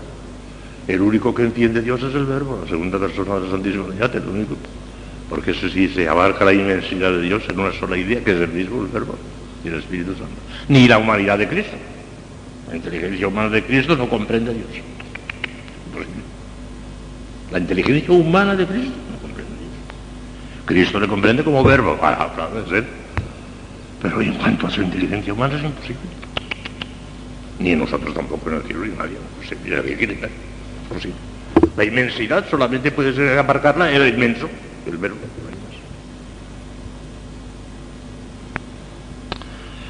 Don Luis Met, este es muy majo también, muy majo. Don Luis Met, benedictino. Necesita mucho el Padre entero y, en fin, el nombre de, toda confianza. Dice, en sí, palabras entre comillas, la teología mística es de orden experimental. Ya estamos en la Es un fenómeno que tiene lugar en toda alma fiel y ferviente, en toda alma fiel y ferviente, al menos como chispazo de todas. A veces acaban de convertirse del pecado mortal y sienten una cosa de Dios, una cosa instantánea, un chispazo. Todos los otros hemos, yo lo he sentido ustedes también, seguro. Consiste sencillamente en la experiencia de un alma peregrina aún sobre la tierra, que llega a gustar a Dios y a experimentar por sí misma cuán suave es. Gustat et videte cuán suaves es dones, como dice el salmista. Eso que nos dice el Salmo, gustad y ved que suave es el Señor, ellos lo saben por experiencia. Gustan cuán suave es el Señor. Lo saben por. Y un poco más abajo todavía ese autor dice, completando su pensamiento, la vida mística es la vida cristiana normal, la vida cristiana en su plenitud, la vida cristiana como debería ser vivida por todos los hombres en todos los países y en medio de las circunstancias más diversas por todos. Sobre todo por ustedes y por mí, si nosotros no quieren. Están llamados todos a la vida mística y hablaremos de eso largamente. A los altos más grados, a la séptima grada, no todos. Hay grados de predestinación, ya lo hemos dicho cien veces esto. Unos a la cuarta, otros a la quinta, otros a la sexta, a la séptima, ya veremos. Ya expondré las moradas de Santa Teresa para que vean ustedes poco más o menos por dónde andan, pero no se tomen mucho el pulso, no se tomen el pulso. El mejor pulso es la humildad, la humildad, la humildad. Pensar que somos pecadores y que no tenemos nada. Para que no estemos del todo despistados, tenemos por dónde andamos poco más o menos. Ya Estamos llamados todos. Y nosotros estamos llamados a una vida mística muy alta. Estoy segurísimo que muchas de ustedes, quién sabe cuál, la que menos lo parezca, está llamada a la séptima morada. Algunos de ustedes con toda seguridad que está llamada a la séptima morada. ¿Quién? No lo sé. Y como no lo sabemos, tenemos que entender todos, por si acaso soy yo. Sí, sí, sí. No les hubiera dado vocación religiosa si no tuviera esta intención. Y si llegan, aunque no sea tan alto, si logran, entrar de una manera habitual de la cuarta morada, ya les hablaré de ello. Es el cielo que comienza, hijas mías. Es el cielo. La santa, sí, santa, porque está beatificada y la canonizarán el día menos pensado, San, San Isabel del Trinidad. Le preguntaron si tenía muchas ganas de ir al cielo. Su madre priora le preguntó si tenía muchas ganas de ir al cielo. Y ella le contestó, siento la nostalgia de la patria. Esto es un destierro. Una noche en una mala posada, que decía nuestra madre Santa Teresa. Una noche en una mala posada. Siento la nostalgia de la patria. Pero en cuanto a poseer a Dios, lo poseo de una manera tan íntima, tan profunda, ya casi me da igual. Ir al cielo que no. Qué maravilla. Sentía la nostalgia. Ahora, hijas mías, están en una noche en una mala posada. Están. Pero pasará. No hagamos caso de las cosas que pasan, decía Santa Teresa de Jesús en el Camino de Perdición, que lo acabo de leer hace un ratito. No hagamos caso de las cosas que pasan. Estamos ahora pasando una noche en una mala posada, pero pasará. Y vivan con alegría esta mala posada. Porque aún antes de salir de la mala posada, ya verán ustedes, si logran introducirse, al menos en la cuarta morada, que muchas de ya están, estoy seguro. Eso que he dicho que aquí hay oro, eso ya es cuarta y quizá quinta morada. Más arriba no lo veo. no sé, claro, yo no las conozco todas, estaría bonito, pero las conozco que yo, así que ella ha tomado el pulso a una que diga, esta está ya en la sexta volada, chico, francamente, no lo ve. Pero vamos, cuarta y quinta sí, cuarta y quinta ya las hay aquí. Y el Señor nunca, nunca mete ya dentro de la mística en un estado habitual, si no tiene intención de llevarla muy arriba, muy arriba, muy arriba. No la mete ya, empieza por no meterla. Aquí ven ustedes qué cosas nos espera si somos un poquitín fieles a la radio. Son las siete en punto y precisamente mañana comenzaré a hablarles lo que dicen los dominicos. Porque los benedictinos, ya les he dicho, los seis principales benedictinos, mañana, siete, ocho o nueve dominicos nos dirán qué es la mística. Y verán que bien lo dicen también los dominicos, lo dicen muy bien. Les interesa esto, yo creo que les ha de interesar esto, porque es estimulante, esto es estimulante y sobre todo por amor de Dios sería una consecuencia totalmente falsa decir, bueno, hey, como eso es tan alto y yo estoy tan atrás, eso es para desesperarse, eso no es para mí. Vaya si es para ti, es para ti. Lo que pasa es que hemos de aprender a ser fieles a la gracia, a no poner obstáculos a los dones del Espíritu Santo. Y hablaremos de todo eso. Así es que yo creo que esta cuestión de la alta mística eh, a la gente de la calle no le interesa, pero a gente como nosotros que parece que tenemos buena intención y que queremos santificarnos, es muy estimulante, muy estimulante, muy estimulante. A mí me ha sostenido en la vida religiosa la orientación que recibí del padre Lozano, del padre Arintero a través del padre Lozano y del padre Garrigulo Grancha en Roma. Y he tenido siempre una gran afición a la mística porque es lo que me ha sostenido en la vida religiosa. Y casi no me explico cómo es posible que haya algún religioso o alguna religiosa que no le interesen estas cosas. Entonces, ¿qué hace en la vida religiosa? Que no le interesa santificarse de una manera tan esplendorosa como es la santificación mística, que es la auténtica. Seguiremos hablando, mañana si Dios quiere. Hagimos que gracias omnipotens Deus por una vez Christus que vive reina in secula seculorum. Beni Santo Spiritus, repretuam cordatus Dei, et via moris in eis in accende, e mite spiritum tuum et creabuntur, Ora Deus che corta fidelum Santi Spiritus illustrazione requisti, da nobis in Spiritu recta sapere Dio sempre consolazione gauderia per Cristo un Domino nostro. Ave Maria, grazia plena, Dominus tecum, benedicta tu in mulieribus, et benedictus fructus ventris tui, Iesus. Santa Maria, Mater Dei, ora pro nobis peccatoribus, nunc et in hora mortis nostre. Gloria Patri et Filio et Spiritui Sancto. Sic erat in principio, nunc et semper, et in saecula saeculorum. Reina del Santísimo Rosario, San José, Santo Padre Domingo, Santa Teresa de Jesús. Bueno, ayer oíamos lo que nos decían los maestros de la vida espiritual benedictinos y todos ellos coincidían en lo mismo. Todos coincidían en lo mismo. Hoy vamos a escuchar lo que nos dicen los dominicos y verán que efectivamente lo dicen igual, pero algunos todavía con mejor precisión teológica. El padre Gardeil, ustedes no sé si habrán oído hablar de él, era un gran maestro dominico, maestro y profesor de todos los grandes teólogos actuales, modernos, de principios del siglo, y tiene un libro maravilloso, profundísimo, la, la estructura del alma y la experiencia mística. No se lo recomiendo a ustedes, porque es tan profundo que la mayoría de ustedes no lo entenderían, perder el tiempo. Pero agotó la materia, penetró profundísimamente en el problema místico, examinando la estructura, la manera de ser del alma humana, porque todos estos fenómenos se verifican en el alma, aunque repercuten también en el cuerpo. Pues el padre Cardail, el gran teólogo dominico, digo aquí, plantea el problema de la experiencia mística en los siguientes términos. Comillas. ¿Podemos tocar a Dios en esta vida por un contacto inmediato? ¿Tener de Él una experiencia verdaderamente directa y sustancial? Los santos lo afirman, dice. Y sus descripciones de la oración de unión, del éxtasis, del matrimonio espiritual, están del todo llenas de este cierto percepción cuasi experimental de Dios en nosotros. Lo admite como testimonio de los místicos y como teólogo lo confirma. Sí, señor, se da esta especie de comunicación sustancial, experimental, con contacto directo con la sustancia misma de Dios. Padre Garrigulo Grange, que fue ese gran teólogo, fue mi profesor en Roma, en el Evangélico, de teología espiritual, Y mire si tenía fama, tiene fama mundial, sus libros están por todo el mundo, que en el angélico exponía su clase en el alma magna, porque no había ninguna clase suficientemente grande para, poder atender a la gente que iba de todas las otras facultades, de los jesuitas, de los que van a escuchar a Padre.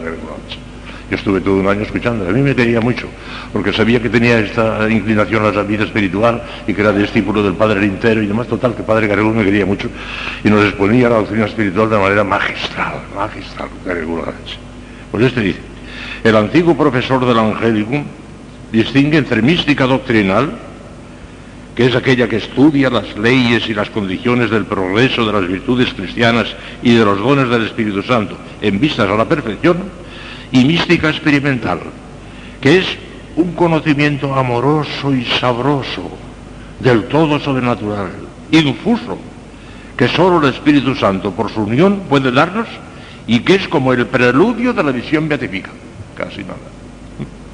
Yo decía que cuando se llega a la última mansión, a la séptima morada, es ya el preludio de la visión beatífica de tal manera que los que llegan allá no van al purgatorio, pasan directamente a la visión beatífica, pero los que llegan allá el padre Lloret es otro gran teólogo francés, dominico. Para el padre Lloret el elemento esencial del estado místico es el amor infuso, claro, el amor infuso. Este amor infuso con frecuencia va precedido de una luz infusa, pasivamente recibida en el alma, pero no es del todo necesaria, porque a veces se verifica el fenómeno de que se les aumenta el amor sin haberse aumentado la luz. No han recibido ninguna nueva noticia, ninguna nueva comunicación, nada, nada, pero de momento el amor se ha fervorado aumenta el amor sin aumento de luz. Puede darse este caso, ¿eh?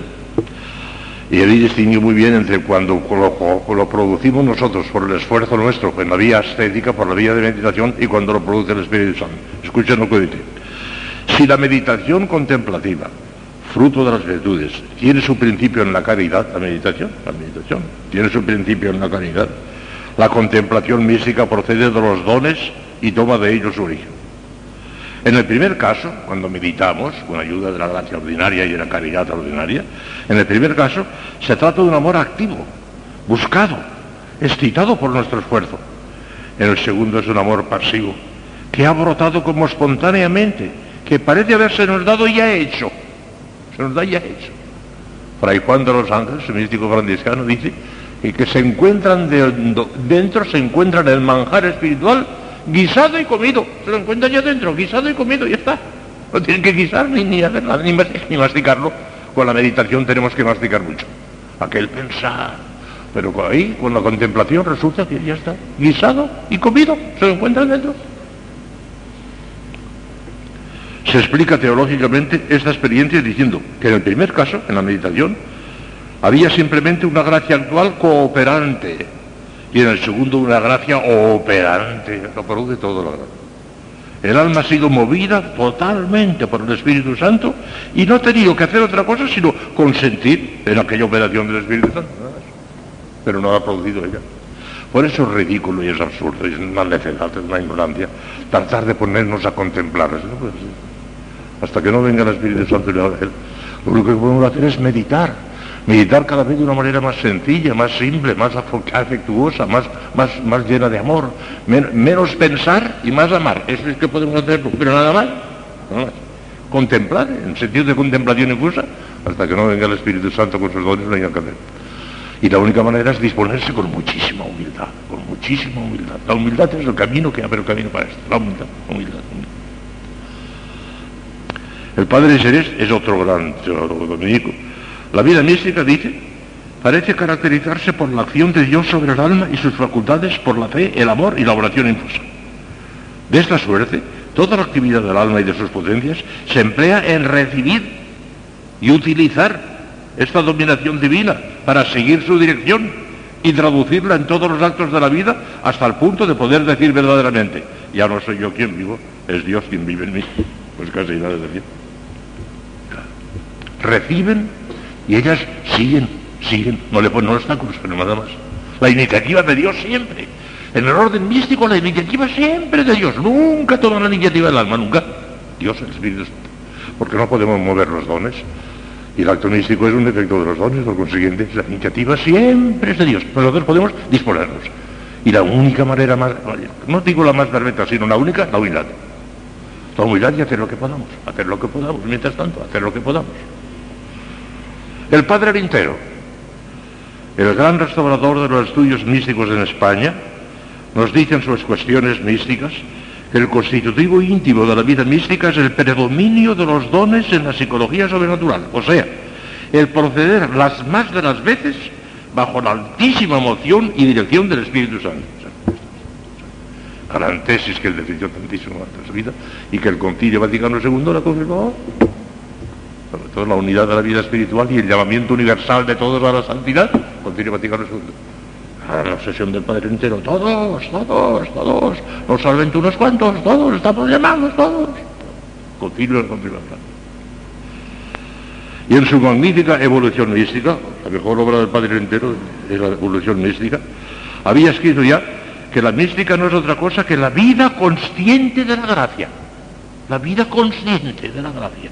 O sea, cierta experiencia íntima de los misteriosos toques e influencias divinos y de la real presencia vivificadora del Espíritu Santo. Una experiencia. Vida consciente, cuando estamos en gracia, es de suponer que todos nosotros, por la misericordia de Dios, todos los que estamos aquí, estamos en gracia. Pero no tenemos conciencia de que estamos en gracia, ¿no? Sabemos porque, no me remuerde la conciencia. Yo creo que no tengo ningún pecado. Si me remordiera la conciencia, iría corriendo a confesarme. Me parece que estoy en gracia. Y nada más. Lo deducimos por eso, porque no, porque no nos remuerde la conciencia y porque creemos que estamos en gracia. Pero no porque sintamos la gracia, no porque la, percibimos, no, no, no, no. El místico la percibe. Ah, es la diferencia. Él tiene la experiencia de lo que nosotros sabemos y creemos, pero él tiene la experiencia, porque lo vive, lo siente. El reverendísimo padre Alviro Menéndez Rigada, que fue obispo de Córdoba, y que me puso el prólogo este, aquí hay un prólogo precioso en la teología de la operación puesto por el padre Albino, se lo pedí él y me lo pidió, me lo puso. Un prólogo precioso del padre Albino. Entendía de mística también el padre Albino. Yo hablé muchas veces con él en Córdoba. Cuando iba a predicar a Córdoba no permitía nunca que fuese ni a los dominicos ni a ningún sitio, a su casa, con el palacio allí, nos llama con él, y comía y cenaba con él, todo con él, padre Albino. Bueno, pues, la mística dice, entre comillas, es la actuación en nosotros de los dones del Espíritu Santo, lo mismo, ¿sí? lo mismo de siempre. O la operación del Espíritu Santo en nosotros por medio de sus dones. O la perfecta incorporación con Cristo como miembros de su cuerpo místico, también se puede decir eso, claro, sí. Pero esa incorporación con Cristo como miembros de su cuerpo místico la producen nosotros también de una manera consciente, de una manera experimental. Y un poco más adelante, añade completando su pensamiento al recoger el elemento experimental, el Padre Albino todavía, dice, Podría, pues, acaso definirse así la mística diciendo que es un predominio tal de la gracia en las acciones que haga más o menos perceptible en ellas su modo propio, sobrenatural y divino. La experiencia de lo divino otra vez. ¿Están de acuerdo todos porque es así, ¿verdad? Luego viene el padre Ignacio Menéndez de Gala, hermano del padre Aldino, pero además gran profesor.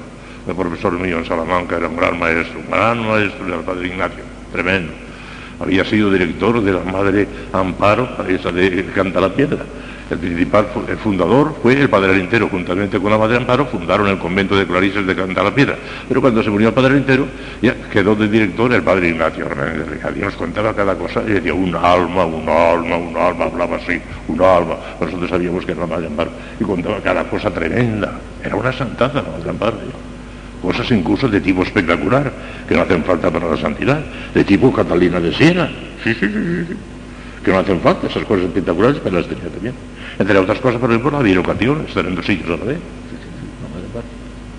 Pero todo eso no, eso no interesa. Esas gracias gratis dadas no santifican, son fenómenos, milagros que Dios les concede, pero nada más, para bien de los demás, no para su santificación propia. Bueno, pues el padre Ignacio nos decía, el que fue profesor de mística en la Facultad de Teología de San Esteban de Salamanca, profesor mío, pone la esencia de la mística, de la mística en la misma vida de la gracia vivida de un modo consciente, lo mismo que nos habían dicho nosotros. Se caracteriza principalmente por la actuación de los dones de sabiduría y entendimiento, por los cuales el hombre comienza a tener conciencia de que posee a Dios y está unido a Él, experimentando en sí la vida de Dios. Muy bien dicho. Y en virtud, sobre todo, de los dones contemplativos. Son el de entendimiento y el de sabiduría. Pero no toda mística es contemplativa, y hablaremos de eso cuando hablemos más despacio, porque ya será un y ayer también.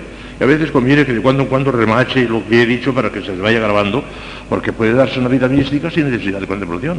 Cuando actúan los dones afectivos que producen actos místicos perfectísimos, no son contemplativos, como en el caso de Santa Teresita, por ejemplo. Eso que Santa Teresita, porque es imposible que actúen los dones afectivos solo y que nunca actúen. No, no, no. Habrá predominio de ciertos dones sobre otros, pero de cuando en cuando también en Santa Teresita actuaron los dones intelectivos. Ella dice que sabía lo que era vuelo del espíritu y que sabía lo que era oración de quietud. Y tuvo la transverberación, ella lo cuenta en el coro un día haciendo Luis Curtis, que sabía una transverberación que es un fenómeno fenomenal, místico, contemplativo. ¿Eh? Pero tenía preparación de todo y sobre todo el don de y por lo siguiente estaba casi siempre seca, seca, seca, en la, oración seca, no, no, sentía. Y era una mística formidable. Para que se las que dicen, es que yo no siento nada, entonces estoy perdida. Yo no podría ser nunca mística, puede ser mística sin sentir nada. Hablaremos de eso.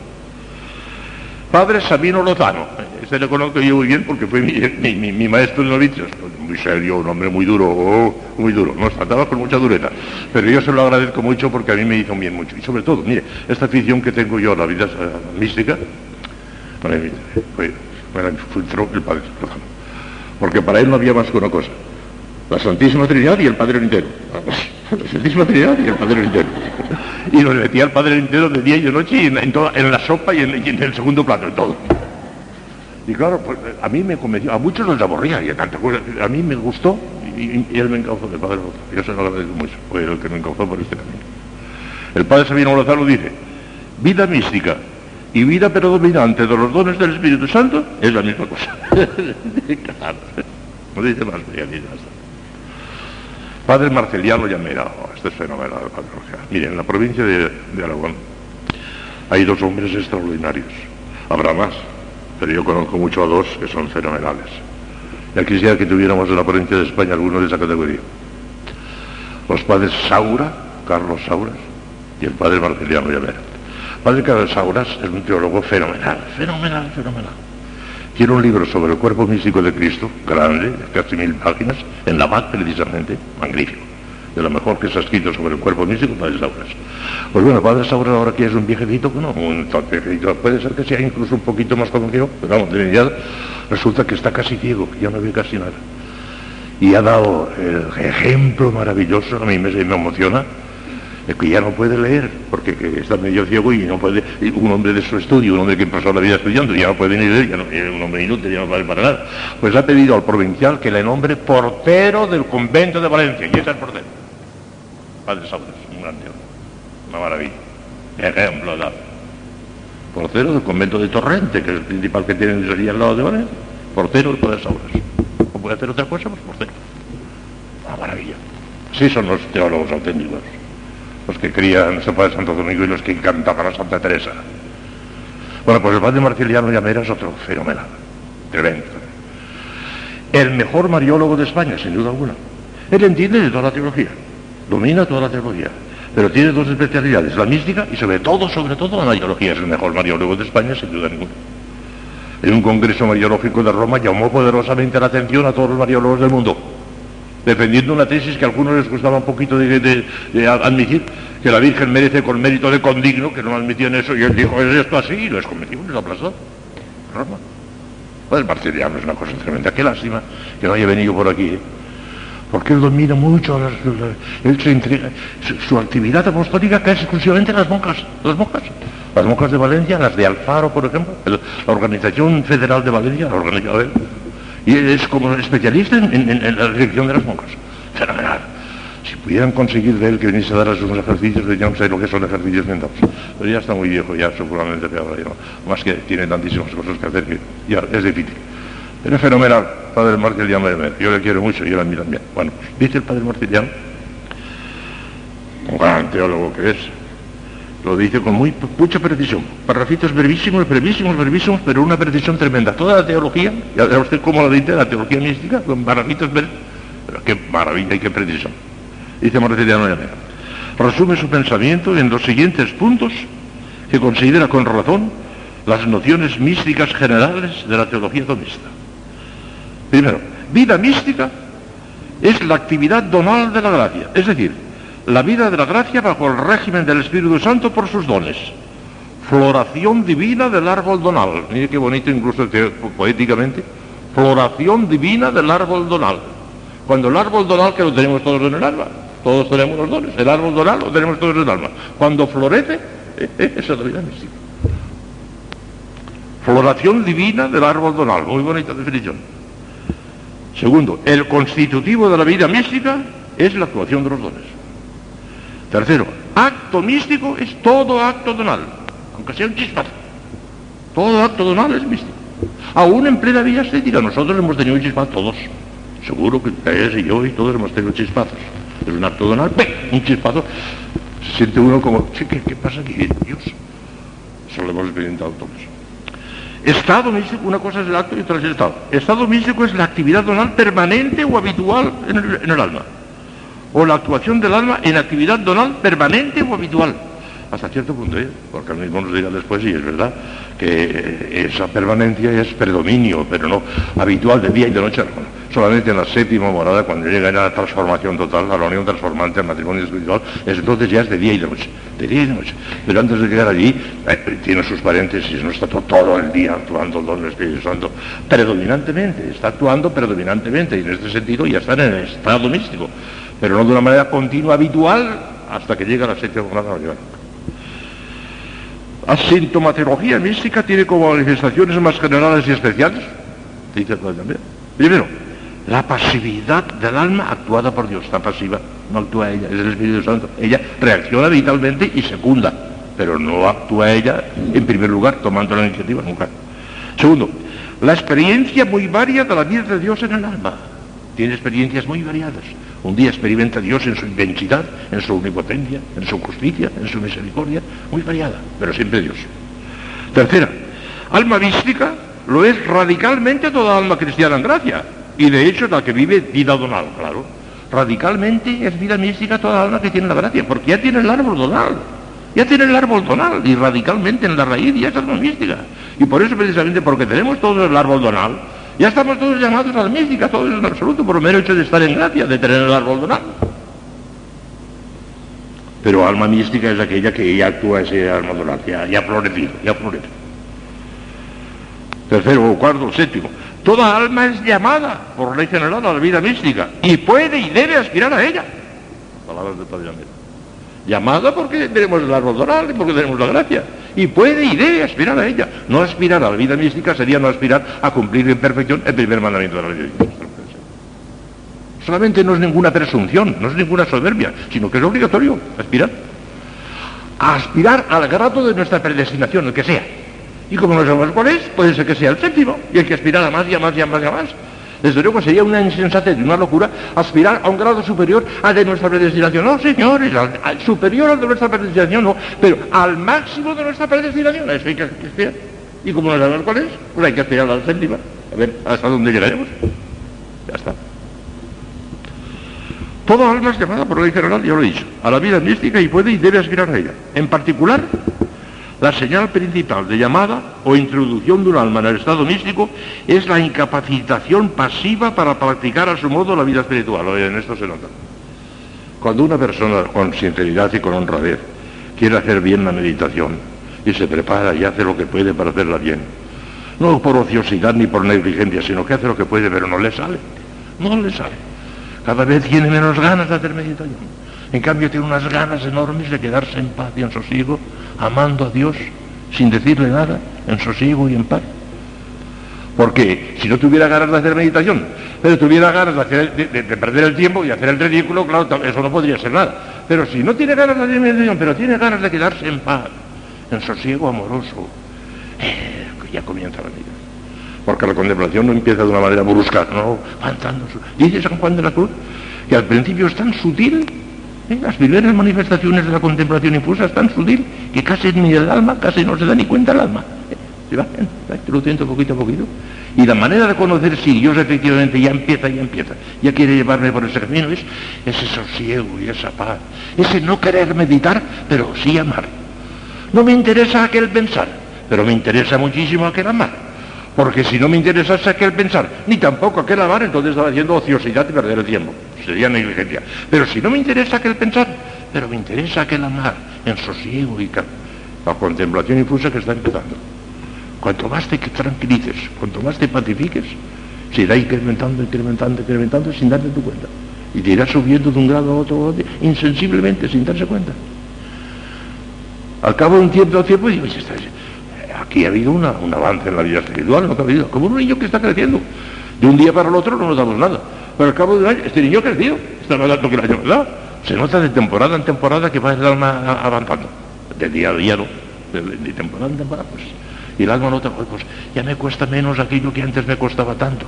Aquel sacrificio, aquella humillación que antes me llegaba al alma y me hacía. No, ahora ya no me cuesta tanto.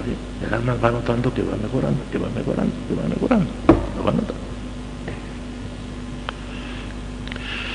En la vida habitualmente ascética, sobre todo si es ferviente, hay frecuentes intervenciones donales más o menos notables, chispazos, aún en la vida ascética. En la vida habitualmente mística hay intervalos ascéticos, a veces, más o menos prolongados. Y desde luego se practican en ella todas las virtudes de la vida ascética con más perfección, sobre todo interior, como dirigidas por el Espíritu Santo. Esto es verdad. En la vida ascética ya tenemos chispazos, pero la vida mística a veces hay un paréntesis de esos en que no notan nada, no notan nada. Y tienen que actuar como nosotros, nada, a su pie, y haciendo lo que puedan, y meditando y haciendo lo que puedan, porque en aquel momento no sienten nada, hay un paréntesis, está. Es igual, hasta en la séptima morada, en la séptima morada, lean de Santa Teresa, y dice que a veces el Señor las deja en su natural, en la séptima morada, y dura muy poco, como unas horas y nada más enseguida vuelve en la séptima morada poquísimo.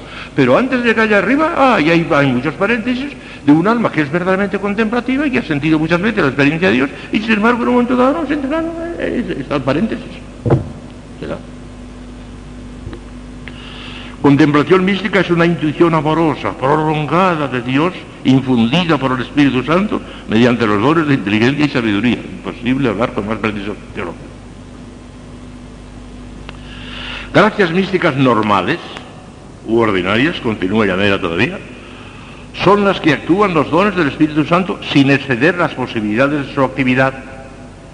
Son extraordinarias, en cambio, las que exceden o se reciben al margen de la actividad donal, visiones, revelaciones, todas esas cosas de, levitación, llagas, eso excede la, la, actividad donal. Es una cosa del todo extraordinaria, del todo secundaria, del todo adyacente, no interesa. Si Dios la da bien, pero si no la da, pues no, pues no interesa eso para la santidad. Estas gracias extraordinarias, aunque innecesarias en general, diría, ahora es verdad lo que dice también, eh, que hay que ser prudente. Estas gracias extraordinarias, aunque innecesarias en general, no siempre son gracias dadas del todo o para bien ajeno sino santificativas del alma que la recibe y quizás precisas o al menos convenientes para ella por causas peculiares. Es lo cabe, por ejemplo, que cuando San Vicente Ferrer resucitaba a un muerto, que resucitó no sé cuántos muertos, San Vicente Ferrer, experimentaría una emoción tremenda y de hecho esto es tremendo, estoy actuando como instrumento de Dios. Y aunque aquello era una cosa que de suyo no santifica, porque el que, quedaba beneficiado era el muerto que resucitaba, ¿eh? pero él al, recibir esa sacudida. No cabe duda que también a él le influiría de alguna manera. O sea que hay ciertas gracias candidatas que son para el servicio de los demás, pero que de alguna manera influyen también en el que las tiene. Para que, si no, fuesen, no sirviesen para nada, Dios no las concedería. Las concede primero para el bien de los demás y además, porque digo, repercuten de alguna manera en sitios, aunque no son necesarias. Gracia actual donal. La fuerza motriz de la vida mística es la gracia actual donal que la actúa y y rige. Y ahí termina el Padre Llamera. Y ahí terminamos nosotros, porque ahí terminan los dominicos. Como menos una maravilla todo esto. Y además muy estimulante, porque no desconcierta a nadie. Porque si alguno dijera, bueno, yo no siento nada, yo estoy perdida, yo no seré nunca místico. Puede ser que ahora no sientas, pero dentro de un año o de dos, si eres fiel a la gracia, sentirás. Y si no sientes nunca, ya será porque actúan los dones afectivos y puede ser una gran mística como Santa Teresita sin, sin, sin condenación incluso. Bueno, que adelante, adelante, que esto es muy estimulante. Si yo comprendiera que eso fuese curiosidades teológicas, no las diría. Es como que me parece que son prácticas y por eso se las explico a ustedes, que no las explicaría. No perdería el tiempo. Mañana seguiremos si Dios quiere. Ahora en la misa no habrá homilía para no quitarles nada de tiempo de la, oración, que vale más. Más que la misa, no, la misa vale mucho más que la oración, pero más que las homilías, vale la oración. Hagimos gracias omnipotens Deus, omnibus estuvies, que vies reina en secular seculorum. Amén. Veni Sancte Spiritus repletum in cor fidelium, et tui amoris in eis in accende, e mitte Spiritum tuum et perabuntur, Ramzewski corda fidelium in Sancte Spiritus, illustrazione de Christi, ma nobis in eodem Spiritus et sapere, Deus sempre consolazione gaudere, per Christum Dominum nostrum. Ave Maria, gratia plena Dominus tecum, benedicta tu in mulieribus, et benedictus fructus ventris tui, Iesus.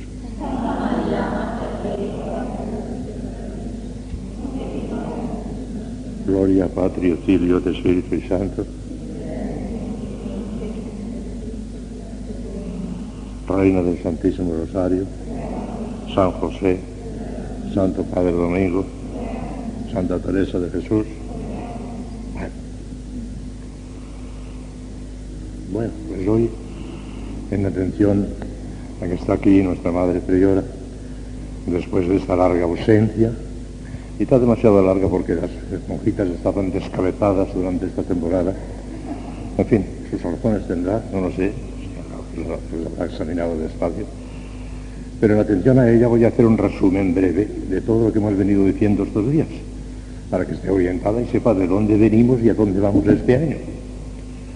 Como recordarán, hace años ya, cuando empecé a explicarles la teología de la perfección desde la primera página, les dije que la santidad se puede expresar de muchas distintas fórmulas, todas verdaderas, todas, según el, foco, el, ángulo desde donde se enfoque. Por ejemplo, la santidad consiste en vivir de una manera cada vez más plena el misterio inefable de la inhabitación trinitaria en nuestras almas. Otra fórmula exacta también consiste en la perfecta configuración con Jesucristo, en nuestra plena cristificación.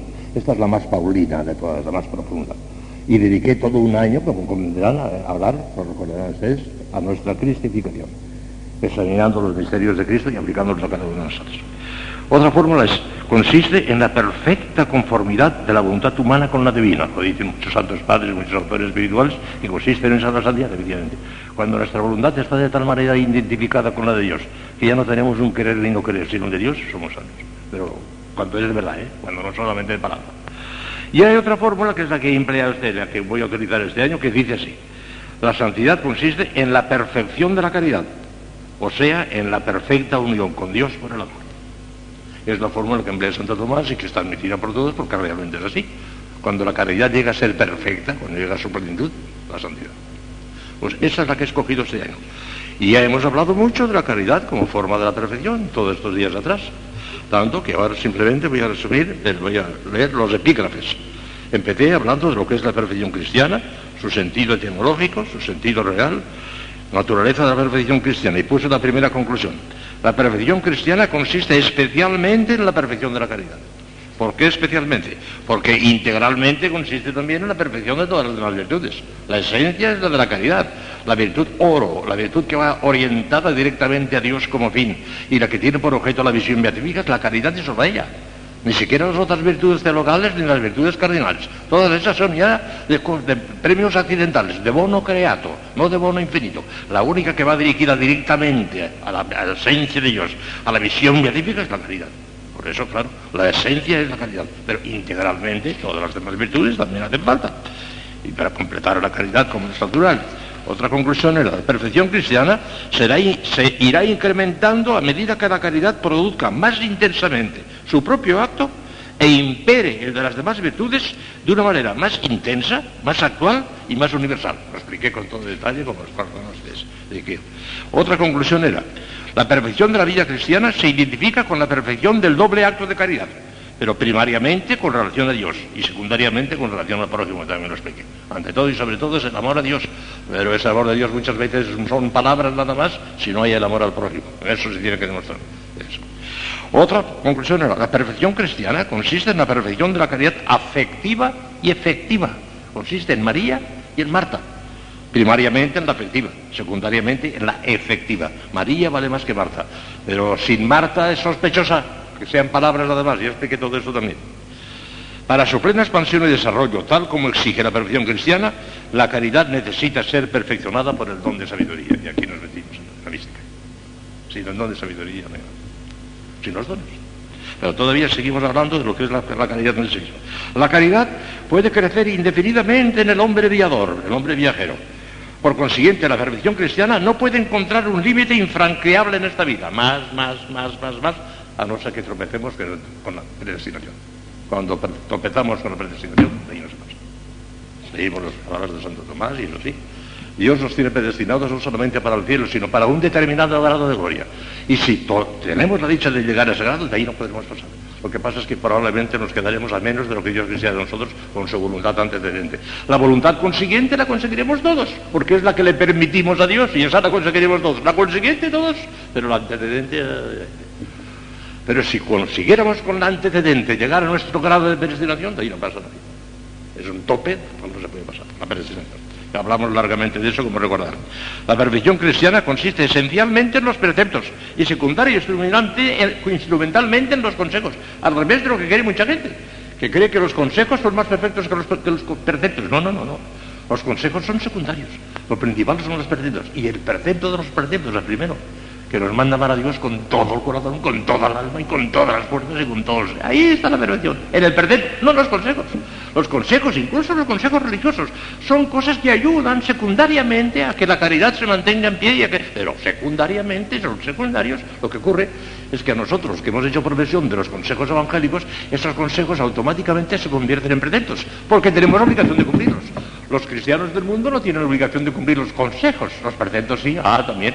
Ellos están llamados a la santidad por el primer precepto, los consejos no. Pero cuando ya hemos hecho una profesión en el estado religioso, los consejos para nosotros se convierten en preceptos porque tenemos obligación de cumplirlos. Ya no son consejos solo. Pero secundarios, ¿eh? Preceptos secundarios. El precepto fundamental es el precepto de la caridad, el precepto del amor. Y seguimos diciendo, obligatoriedad de la perfección cristiana. Claro si es nada menos que el primer mandamiento de la ley de Dios, y por eso incluso en homilía del domingo, hablando a la gente, digo, usted tiene obligación de aspirar a ser santos, por el primer mandamiento de la ley de Dios. Es el primero y más importante de todos, lo expliqué a la gente también, no digamos ya al sacerdote y al religioso. Si para el simple fiel es una obligación tender a aspirar a la santidad por el primer precepto, calculen ustedes lo que será para el sacerdote y para el religioso, corregido y aumentado. Entonces decíamos, ah, entonces decíamos, será obligatorio para todos la práctica de lo más perfecto. En un momento determinado, ya expliqué de qué manera, en qué momento determinado tenemos obligación de aspirar a lo más perfecto y de hacer lo más perfecto. Pero, ya les advertí también que muchísimo cuidado con hacer voto de lo más perfecto, no se nos ocurra. Aunque les parezca que se lo inspira al Espíritu Santo, no le hagan caso. Le pesó a Santa Teresa de Jesús. Y el padre Valle le tuvo que rebajar a, a tres o cuatro cositas nada más. No hagan voto de lo más perfecto, no se les ocurra. Es presunción, es soberbia, pensar que son capaces de hacer lo más perfecto siempre y con voto. Tengan tendencia a lo más perfecto, aspiren a lo más perfecto, procuren siempre inclinarse a lo más perfecto, pero sin voto, con libertad de espíritu. Voto de ninguna manera, no se les ocurra. Y además ya les digo a ustedes que si algún director espiritual les dice alguna vez que les autorizan para hacer voto, díganle de mi parte que es una imprudente y no sabe lo que dice. A ese director. Claro. Voto no, ¿eh? tengan tendencia a lo más perfecto. Eso sí, claro, sí. Y por eso dije yo, la diferencia que había entre pecado mortal, que nos quita la gracia, pecado venial, que nos llevaría a una cosa muy mediocre aunque no nos quita la gracia, y la imperfección, que consiste en el acto más intenso. La imperfección no es una cosa mala, sino buena. La imperfección es una cosa buena, pero menos buena de lo que podría ser, y por eso es imperfecta. Si rezamos el rosario con un fervor como de cuatro, pudiéndolo haber rezado con un fervor como de cinco, hemos cometido una imperfección en cuanto que ha sido, pero hemos hecho una cosa buena y una cosa meritoria y una cosa que tendrá premio. La imperfección está en la línea del bien, pero como resulta que es menos buena de lo que podría ser, tendrá caldería, caldería, nada de plata de oro. Para tener el oro hace falta el acto más perfecto, la más, que es lo contrario de la imperfección. La imperfección es lo contrario del acto más intenso, precisamente lo contrario. El acto menos intenso, esa es la imperfección pero dentro de la línea del bien y por consiguiente meritoria y que tendrá su premio. No se confiesen de imperfecciones porque no las podríamos absorber. Tiene que confesarse de algún pecadito venía menos, si no, una instrucción. Y era un problema ya, absorber a Santa Teresa era todo un problema, a veces tenía que acusarse de alguna falta de su vida pasada porque eh, entonces no había ninguna, no, se, no se la podía absorber, no tenía más que imperfecciones. Los grados de la perfección cristiana, decía, en el desarrollo de la caridad se distinguen tres grados fundamentales, incipiente, proficiente y perfecto, lo expliqué todo con todo detalle Si la perfección cristiana es posible en esta vida, yo dije que una perfección con la intensidad máxima de día y de noche, haciendo el acto más intenso, no es posible. Eso solamente en el cielo. Pero a medida que se va incrementando la vida sobrenatural en nosotros, ese acto más intenso y más frecuente, eh, se va haciendo más frecuente cada vez más, pero de una manera total, que se apodere de día y noche, es posible en este mundo. Desde Ya lo expliqué claramente. Luego la perfección cristiana y la predestinación. Dije que no sabemos cuál es nuestro grado de predestinación. Y precisamente como no sabemos cuál es, hemos de pensar que a lo mejor estamos llamados a la séptima morada y hay que aspirar a ella, a la cumbre, aspirar a la cumbre. Pero si supiéramos cierto que Dios nos tiene predestinados para la cuarta morada, sería una imprudencia y un pecado de soberbia aspirar a quinta, ¿no, Señor? Porque sería ir contra la voluntad de Dios. Siguen decir, yo quisiera ser tan santo como San Juan de la Cruz, como Santa Teresa de Cruz. Estás diciendo una tontería, una necedad. Porque si no estás predestinado para eso, vas contra la voluntad de Dios. No se trata más que de hacer la voluntad de Dios en la forma que Él quiera. Y si nos quiere pobrecitos, pues pobrecitos. Y recibirlo con alegría, el grado de nuestra predestinación con alegría. Aunque sea para las terceras moradas, ¿quién eres tú para decir, ¿y por qué no me, ha puesto a la cuarta morada? ¿Y por qué no me ha puesto a... ¿Quién eres tú para pedirle cuenta de Dios? Y no se debe aspirar a más alto grado desde nuestra predestinación. Es una imprudencia, una temeridad una necedad. Porque no lo conseguiríamos. Podemos aspirar a ser Jesús y no podemos aspirar a ser Juan de la Cruz ni Teresa de Jesús, ¿no, señor? Ser Jesús sí, porque todos nos tenemos que parecer a él. Pero Juan de la Cruz y Teresa de Jesús es una predestinación que la tuvieron ellos, a lo mejor también la tenemos nosotros. Y precisamente por eso hemos de aspirar a la séptima, a la séptima, a la séptima, a aspirar. Pero sin desear llegar más que a donde Dios quiera que llegue por nuestra predestinación, ni un milímetro más. Si no lo entendieron, yo lo expliqué muy claro esto. Y es una cosa clarísima. Es que hay mucha gente que no, no, no, pues yo quisiera ir más. No, no, no, no, es una, necia, no sabe lo que dice. No podemos ir más allá de la voluntad de Dios. Aunque sea pequeñita, pues pequeñita, vétela. Que merecía estar en el infierno, como ahora mismo lo acabo de decir en Santa Teresa. Los que merecíamos estar en el infierno nos vamos a quejar porque Dios no nos suba muy arriba. Nos vamos a quejar cuando merecíamos estar en el infierno, le dice Santa Teresa, que bien dicho. Claro. Cuidado con querer traspasar la predestinación, no se puede y hemos de aceptarla con gozo, con alegría. Lo que supone siempre la perfección cristiana, y aquí nos quedamos. Porque la perfección cristiana supone cuatro cosas, les decía anteayer, me parece que... Perfecto. La perfección cristiana supone siempre un desarrollo eminente de la gracia. Y expliqué en qué sentido. Supone también la perfección de las virtudes infusas, virtudes, virtudes, virtudes, que lo demás son palabras. El padre Aníbal, el fundador de los esclavitos de Puerto Rico, que yo los quiero muchísimo, decía, tendremos de santo lo que tengamos de crucificados por amor con Cristo. Lo demás son palabras. Lo demás son palabras. Tercera, la perfección cristiana requiere siempre purificaciones pasivas, por consiguiente mística, porque las purificaciones pasivas son místicas, ya verán. Y por último, la cuarta afirmaciones. Implica necesariamente vida mística más o menos intensa. Sin vida mística no hay santidad. Y eso lo vamos a demostrar. Y aquí nos hemos quedado. Ahora ya vamos a seguir. Todo esto lo, tienen en las casetas, todo esto, desarrollado ampliamente, lo tienen en las casetas. Ayer, cuando ayer empezamos ya naturaleza de la mística, que es precisamente lo que viene ahora. Naturaleza de la mística. Y decíamos, empezando con unas palabras de don Baldovero, que lo más importante es decir que es mística, porque todo lo demás son consecuencias. Una vez precisado que es mística, todo lo demás son consecuencias ya. Y decía, para ponerles ya un poco sobre la pista y que no estuvieran desorientadas desde el primer momento, les dije estas cinco cositas. ¿Qué es mística? Es una experiencia de Dios producida por los dones del Espíritu Santo. Tengan en cuenta esto, es fundamental. Segundo, acto místico es cualquier acto donal. Cuando actúa un don, aunque sea de tipo afectivo, no producirá contemplación si es afectivo, pero produce mística. Todo acto donal es místico, aunque sea más un chispato. Y les decía que todos, todos ustedes y yo, hemos recibido chispazos. Que estemos ya dentro del estado místico, eso, algunas sí que están. Pero es un poco más sencillita. Pero chispazos todos. Y luego, estado místico, estado místico es no solamente el sino una cosa ya habitual, habitual, casi habitual. Porque totalmente de día y de noche, ya no se da nunca ni en Santa Teresa. Ya veremos eso. ¿Qué no es mística? ¿Qué no es mística? No es mística las visiones, las revelaciones, las llagas, la bilocación. Son fenómenos dados que nos dan para continuidad de los demás, o que repercuten un poquito sobre sí mismos, pero que no son necesarios para la santificación. Y que sería una imprudencia terrible pedirlos o desearlos de ninguna manera. Esas cosas, o sea, Dios a quien quiere y a muchísimos santos no, no son así. Estamos llamados todos a la mística, a la unión con Dios por el amor. En la séptima morada todos llamados todos a esas cosas grandes dadas que acabo de decir, nadie, más que aquellos niños que llamarlos. Es deseable la vida mística, es deseable la contemplación.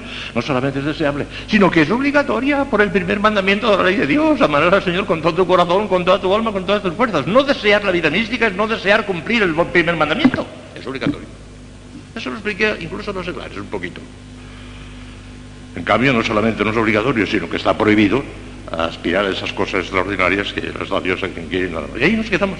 Y entonces, antes de desarrollar la tesis mía, la tesis que desarrollaré con todo lujo de detalles, y lo verán clarísimo, es esta.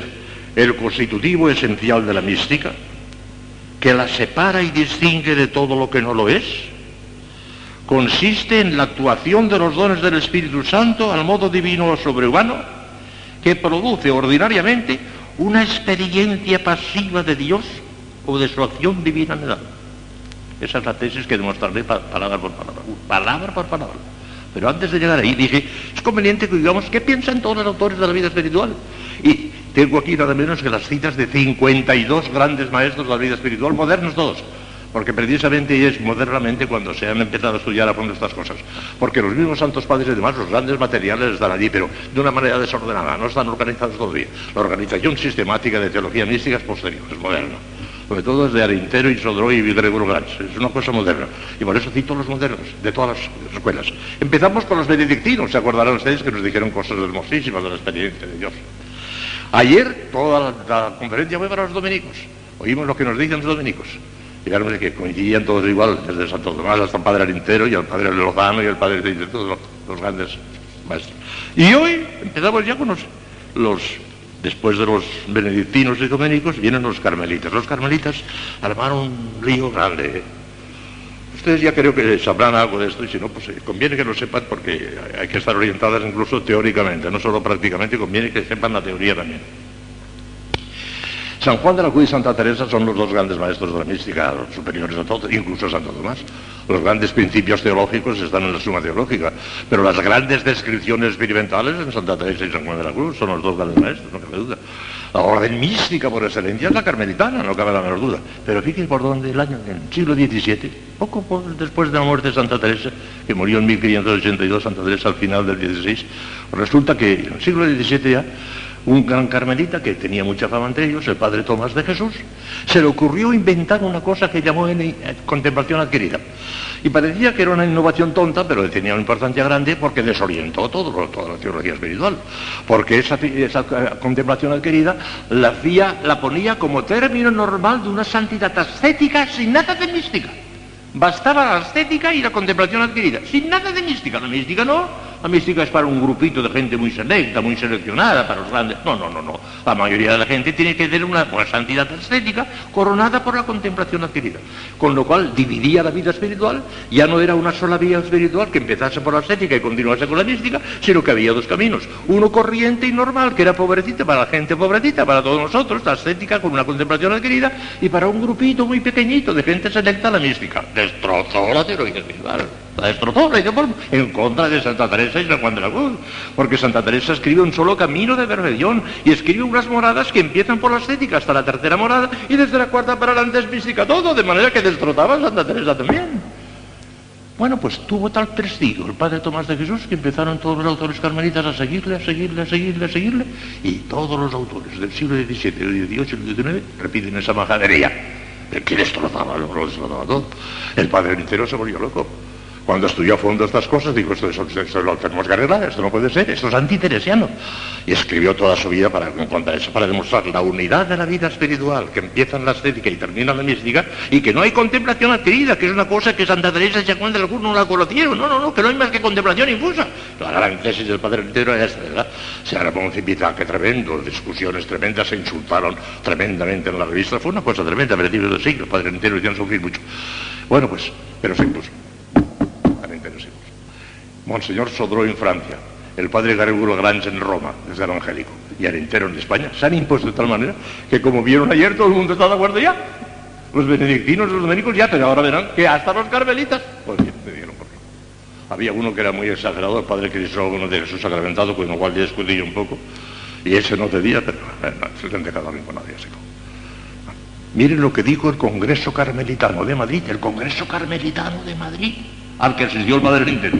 Miren la vuelta que habían dado ya y aceptaban todas las teorías del El Congreso Carmelitano de Madrid resume su pensamiento en los siguientes puntos, que considera con razón las nociones místicas generales de la teología tomista. Primero, vida mística, dice el Congreso Teresiano, es la actividad donal de la gracia, es decir, la vida de la gracia bajo el régimen del Espíritu Santo por sus dones, floración divina del árbol donal. Estupendo, bien dicho, estamos de acuerdo. Segundo, el constitutivo de la vida mística es la actuación de los dones, completamente de acuerdo. Tercero, acto místico es todo acto donal. Claro, completamente de acuerdo. Consiguientemente, es en el orden de los medios el último ideal y como la última etapa de la vida cristiana en este mundo, en las almas llamadas. El último mundo, la última etapa de la vida cristiana. Ah, el estado de contemplación se caracteriza por el predominio creciente de los dones del Espíritu Santo y por el modo sobrehumano con que por su medio se ejecutan todas las buenas acciones. De acuerdo completamente. Y quinto, el Congreso Carmelitano. Como las virtudes encuentran su última perfección en los dones y estos en la contemplación alcanzan su actuación perfecta, resulta que la contemplación es el camino ordinario de la santidad y de la virtud habitualmente heroica.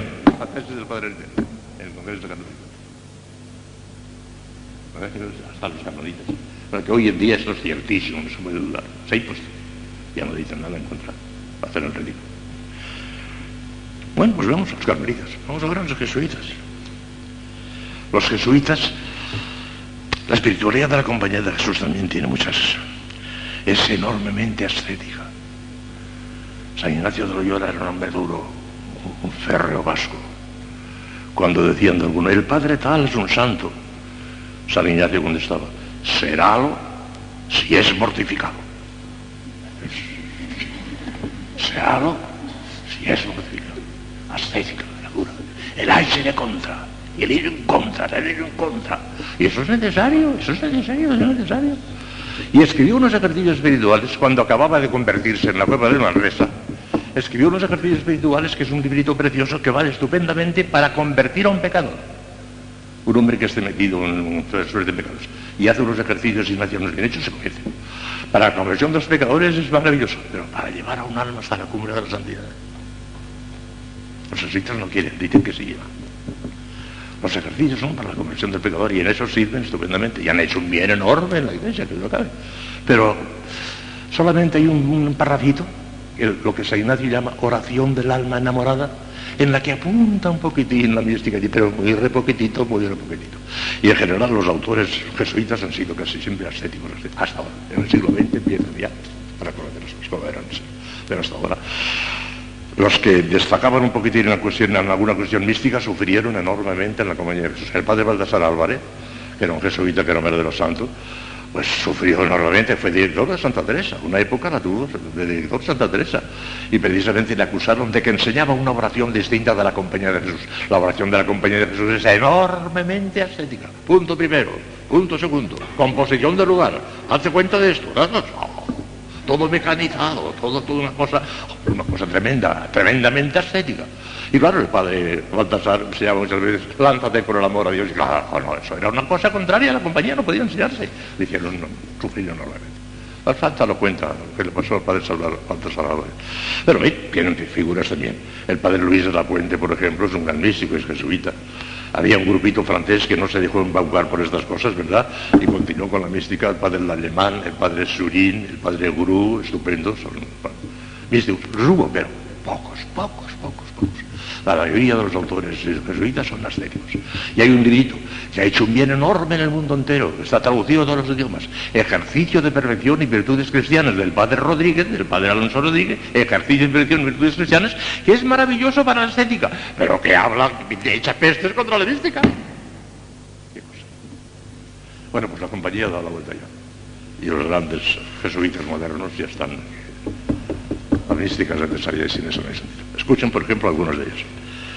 Momigny, un jesuita francés, define la contemplación infusa como una mirada simple y amorosa a Dios con la que el alma, suspensa por la admiración y el amor, le conoce experimentalmente y gusta en medio de una paz profunda, un comienzo de la bienaventuranza eterna. Que bien dicho está. Jesuita. El padre de Latay, estupendo también, tiene un libro sobre la Eucaristía, precioso. El padre Mauricio de Latay pone la esencia de la mística en una experiencia de lo divino. Para él la contemplación, porque ya les dije a ustedes que muchos identifican la mística con la contemplación, que no es del todo exacto. La contemplación mística es mística, claro, pero no toda mística es contemplativa, porque puede actuar un don afectivo y produce un alma mística 100%, pero que no tiene contemplación, como Santa Teresita de Jesús, que en ella destacó sobre todo el don de piedad, le daba una ternura mística tremenda pensando que Dios era nuestro Padre, era una mística formidable, y y en el coro estaba completamente seca, no tenía contemplación. Para se vea que no toda mística es contemplativa. Puede haber una mística no contemplativa. Hablaremos de eso cuando les explique detalladamente mi tesis. Pues el padre la dice, pero ¿en qué se distingue este amor del amor implícito en todo acto de fe, en todo acto de caridad cualquiera? No es su mayor perfección o intensidad. El amor del contemplativo puede ser menor que el de uno simple fiel. Pero este amor contemplativo es un amor conscientemente infuso. El místico tiene conciencia de recibir de Dios un amor ya del todo hecho, ha guisado y comido, tú fe, ha guisado y comido, se lo encuentra dentro, no es una cosa que tiene que ir a fuerza de brazos, sino que se lo encuentra ya hecho, la diferencia, es mística, según el padre de El padre Benbel, que es muy bueno también, el estado místico está constituido por la conciencia de lo sobrenatural de nosotros. Experiencia de lo divino. Otra manera de. Marechal, fundándose, son comillas, son palabras de ellos, ¿eh? Comillas, fundándose en las declaraciones unánimes de los contemplativos, únicos testigos de esa experiencia interna, creemos que la alta contemplación implica un elemento nuevo, cualitativamente distinto de las actividades psicológicas normales y de la gracia ordinaria. Queremos decir, la presentación activa, no simbólica, de Dios en el alma con su correlativo psicológico, la intuición inmediata de Dios por el alma. Intuición inmediata de Dios por el alma mística según el padre, padre El padre de Guiver, que era profesor en la Gregoriana, murió, profesor en la Gregoriana de Roma, íntimo amigo del padre Garibul Galán, se entendía muy bien, aunque tenía algunas cositas en que no estaban del todo de acuerdo, pero al fin y al cabo uno era jesuita y el otro era dominico, claro, en eso había un poquito de pero, pero en el fondo pues sí coincidían, y el padre de Guiver dice, según el antiguo profesor de la Gregoriana, en la contemplación mística, comillas, el alma experimenta la presencia de Dios en sí misma la inhabitación y acción de Dios la conocía antes indirectamente por el testimonio de la fe, también lo conocemos nosotros por el testimonio de la fe, pero ahora la experimenta, se da verdaderamente cuenta de que es así. Esta directa y experimental percepción de Dios presente es general, confusa, no aporta conceptos nuevos, no enseña cosas nuevas, a veces sí, y hablaremos de eso, sino que se constituye por una profunda e intensa intuición, a la vez simple y riquísima. La voluntad es atraída no con varios efectos distintos, sino que es arrebatada y como paralizada en un solo acto simple por el que se adhiere toda a Dios. Muy bien dicho. Todo esto lo recibe el alma pasivamente. Con ningún esfuerzo podría obtener este don. Inútil. Esforzarse en tener contemplación hacer el ridículo. No por un esfuerzo, sino por un llamamiento. A ver, todo esto lo recibe el alma pasivamente. Con ningún esfuerzo podría obtener ese don, ni prever de ningún modo cuándo habrá de recibirlo, ni retenerlo cuando se desvanece, ni volver a producirlo cuando ya se pasó. Santa Teresa insiste en esto. No seáis bobas, cuando veis que se ha pasado no, no intentéis forzar la cosa porque no lo conseguiréis. Y enojaréis al Señor. Porque el Señor sabe cuándo conviene darle y cuándo conviene retirarlo. Enojaréis al Señor. No deis. Santa Teresa insiste en esto muchísimo. El padre de Almesón dice, el místico es el testigo de la presencia de Dios en nuestras almas. Es el testigo, muy bonito también. El hombre tiene el sentimiento o sensación de entrar, no por un esfuerzo, sino por un llamamiento en contacto inmediato, inmediato sin imagen, sin discursos, aunque no sin luz, con una bondad inefable. Esa es la mística según el padre Almesón. En fin, quedan dos y los leo.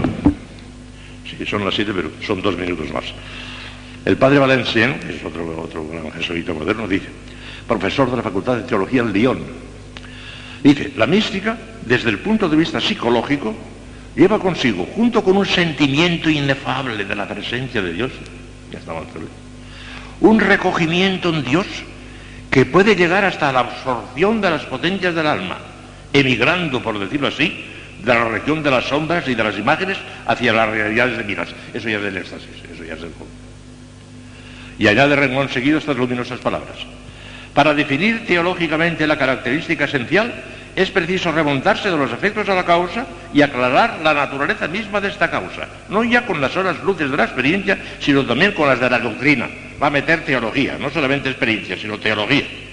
Dice, desde este punto de vista teológico, la oración de que hablamos será llamada mística en el sentido de que el alma penetra con ella, lo que va a decir, escuchen, penetra con ella en lo que hay de más profundo y misterioso en el trato íntimo del Hijo de Dios con la Trinidad adorable, que le ayuda a orar en el Espíritu Santo, en nombre de Jesús al Padre, y a esbozar desde aquí abajo la unión que causará su beatitud eterna. Así, la teología mística, definida por su objeto formal, se presentará como la ciencia del ser divino viviendo por su gracia en el cristiano y elevándole con las colaboraciones humanas que Él suscita, que Él suscita, no que suscitamos nosotros, que Él suscita hasta su perfección, con las colaboraciones humanas que Él suscita hasta su perfección, mientras que habrá que reservar el nombre de teología estética a la ciencia de esas colaboraciones sobrenaturales por las iniciativas del Espíritu Santo con la gracia ordinaria. Y el último testimonio, que es el Padre Paché, también está muy dicho, jesuita, y con eso terminamos hoy. Padre Paché, es una posesión experimental de Dios una comunicación que Dios hace de sí mismo a sus almas privilegiadas y en la que el alma recibe este puro favor divino gratuito, sin poderse elevar por sí misma, cualquiera que sea su aplicación o esfuerzo personal, la del ridículo. Si se esfuerza no llegará. Entonces no podemos hacer nada, vaya si podemos hacer. Podemos hacer muchísimo disponiéndonos y hablaremos de eso. Pero provocando aquello, más. Disponiéndonos, sí. Y si no nos disponemos, no vendrá. Hay que disponerse. De manera que podemos hacer mucho y hablaremos. Y termina el padre Paché. En este estado, el alma es llamada pasiva, no porque esté ociosa, privada de conocimiento, anonadada, al contrario, se encuentra en un acrecentamiento prodigioso de vida. Sus actos de conocimiento y de amor sobrepasan los actos ordinarios de sus facultades. Pero recibe, no toma nada por su cuenta, no entra, sino que es introducida, no obra, sino que es puesta en acción, no nagit, se no obra, sino que es obrada. No nagit, no obra, sino que es obrada. Qui espíritu de aguntur y Dei, dice San Pablo en el capítulo 8 de los Romanos. Los que son gobernados y son actuados por el Espíritu Santo, estos son los verdaderos hijos de Dios, dice San Pablo. Qué místico San Pablo. Casi nada. Pues aquí terminamos. Mañana veremos con algunos autores independientes, terminaremos esta serie de testimonios de los grandes autores y mañana, entre otros, como ya serán los autores seculares y otros de otras religiosas, también nos hablará un poquito don Baldomero Jiménez Duque, que al cual me parece que ustedes conocen. Bueno, pues ya está. Hasta mañana, si Dios quiere. Hagimos tibi gracias, omnipotens Deus, por María Selección Suis, y vis reina en secula seculorum. Ave María, gracia plena, Dominus te, benedicta qui mulieribus, et benedictus fructus ventris tui, Iesus.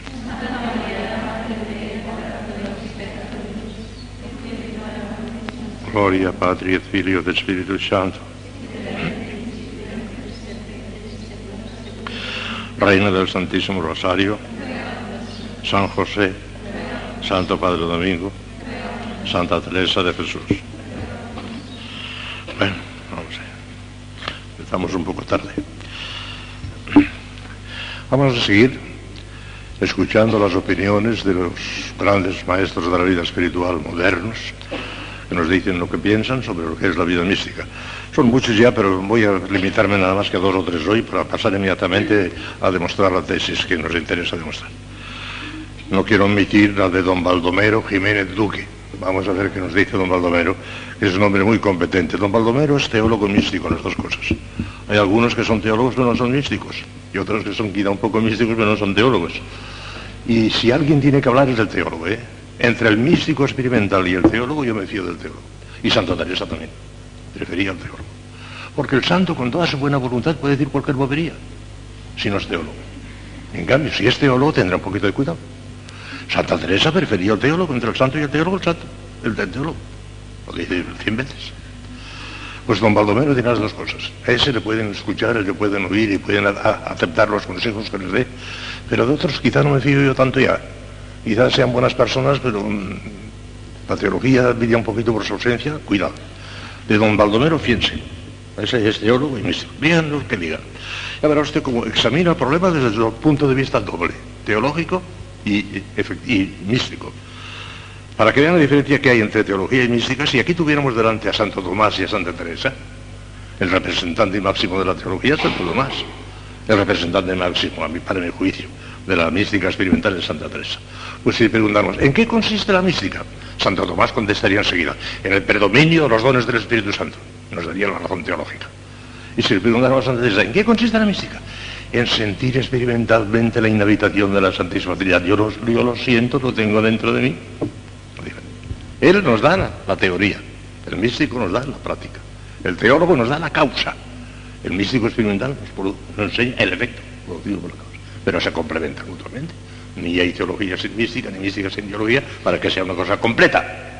Pues el don Baldomero tiene las dos cosas y verán ustedes cómo habla de lo teológico y de lo experimental.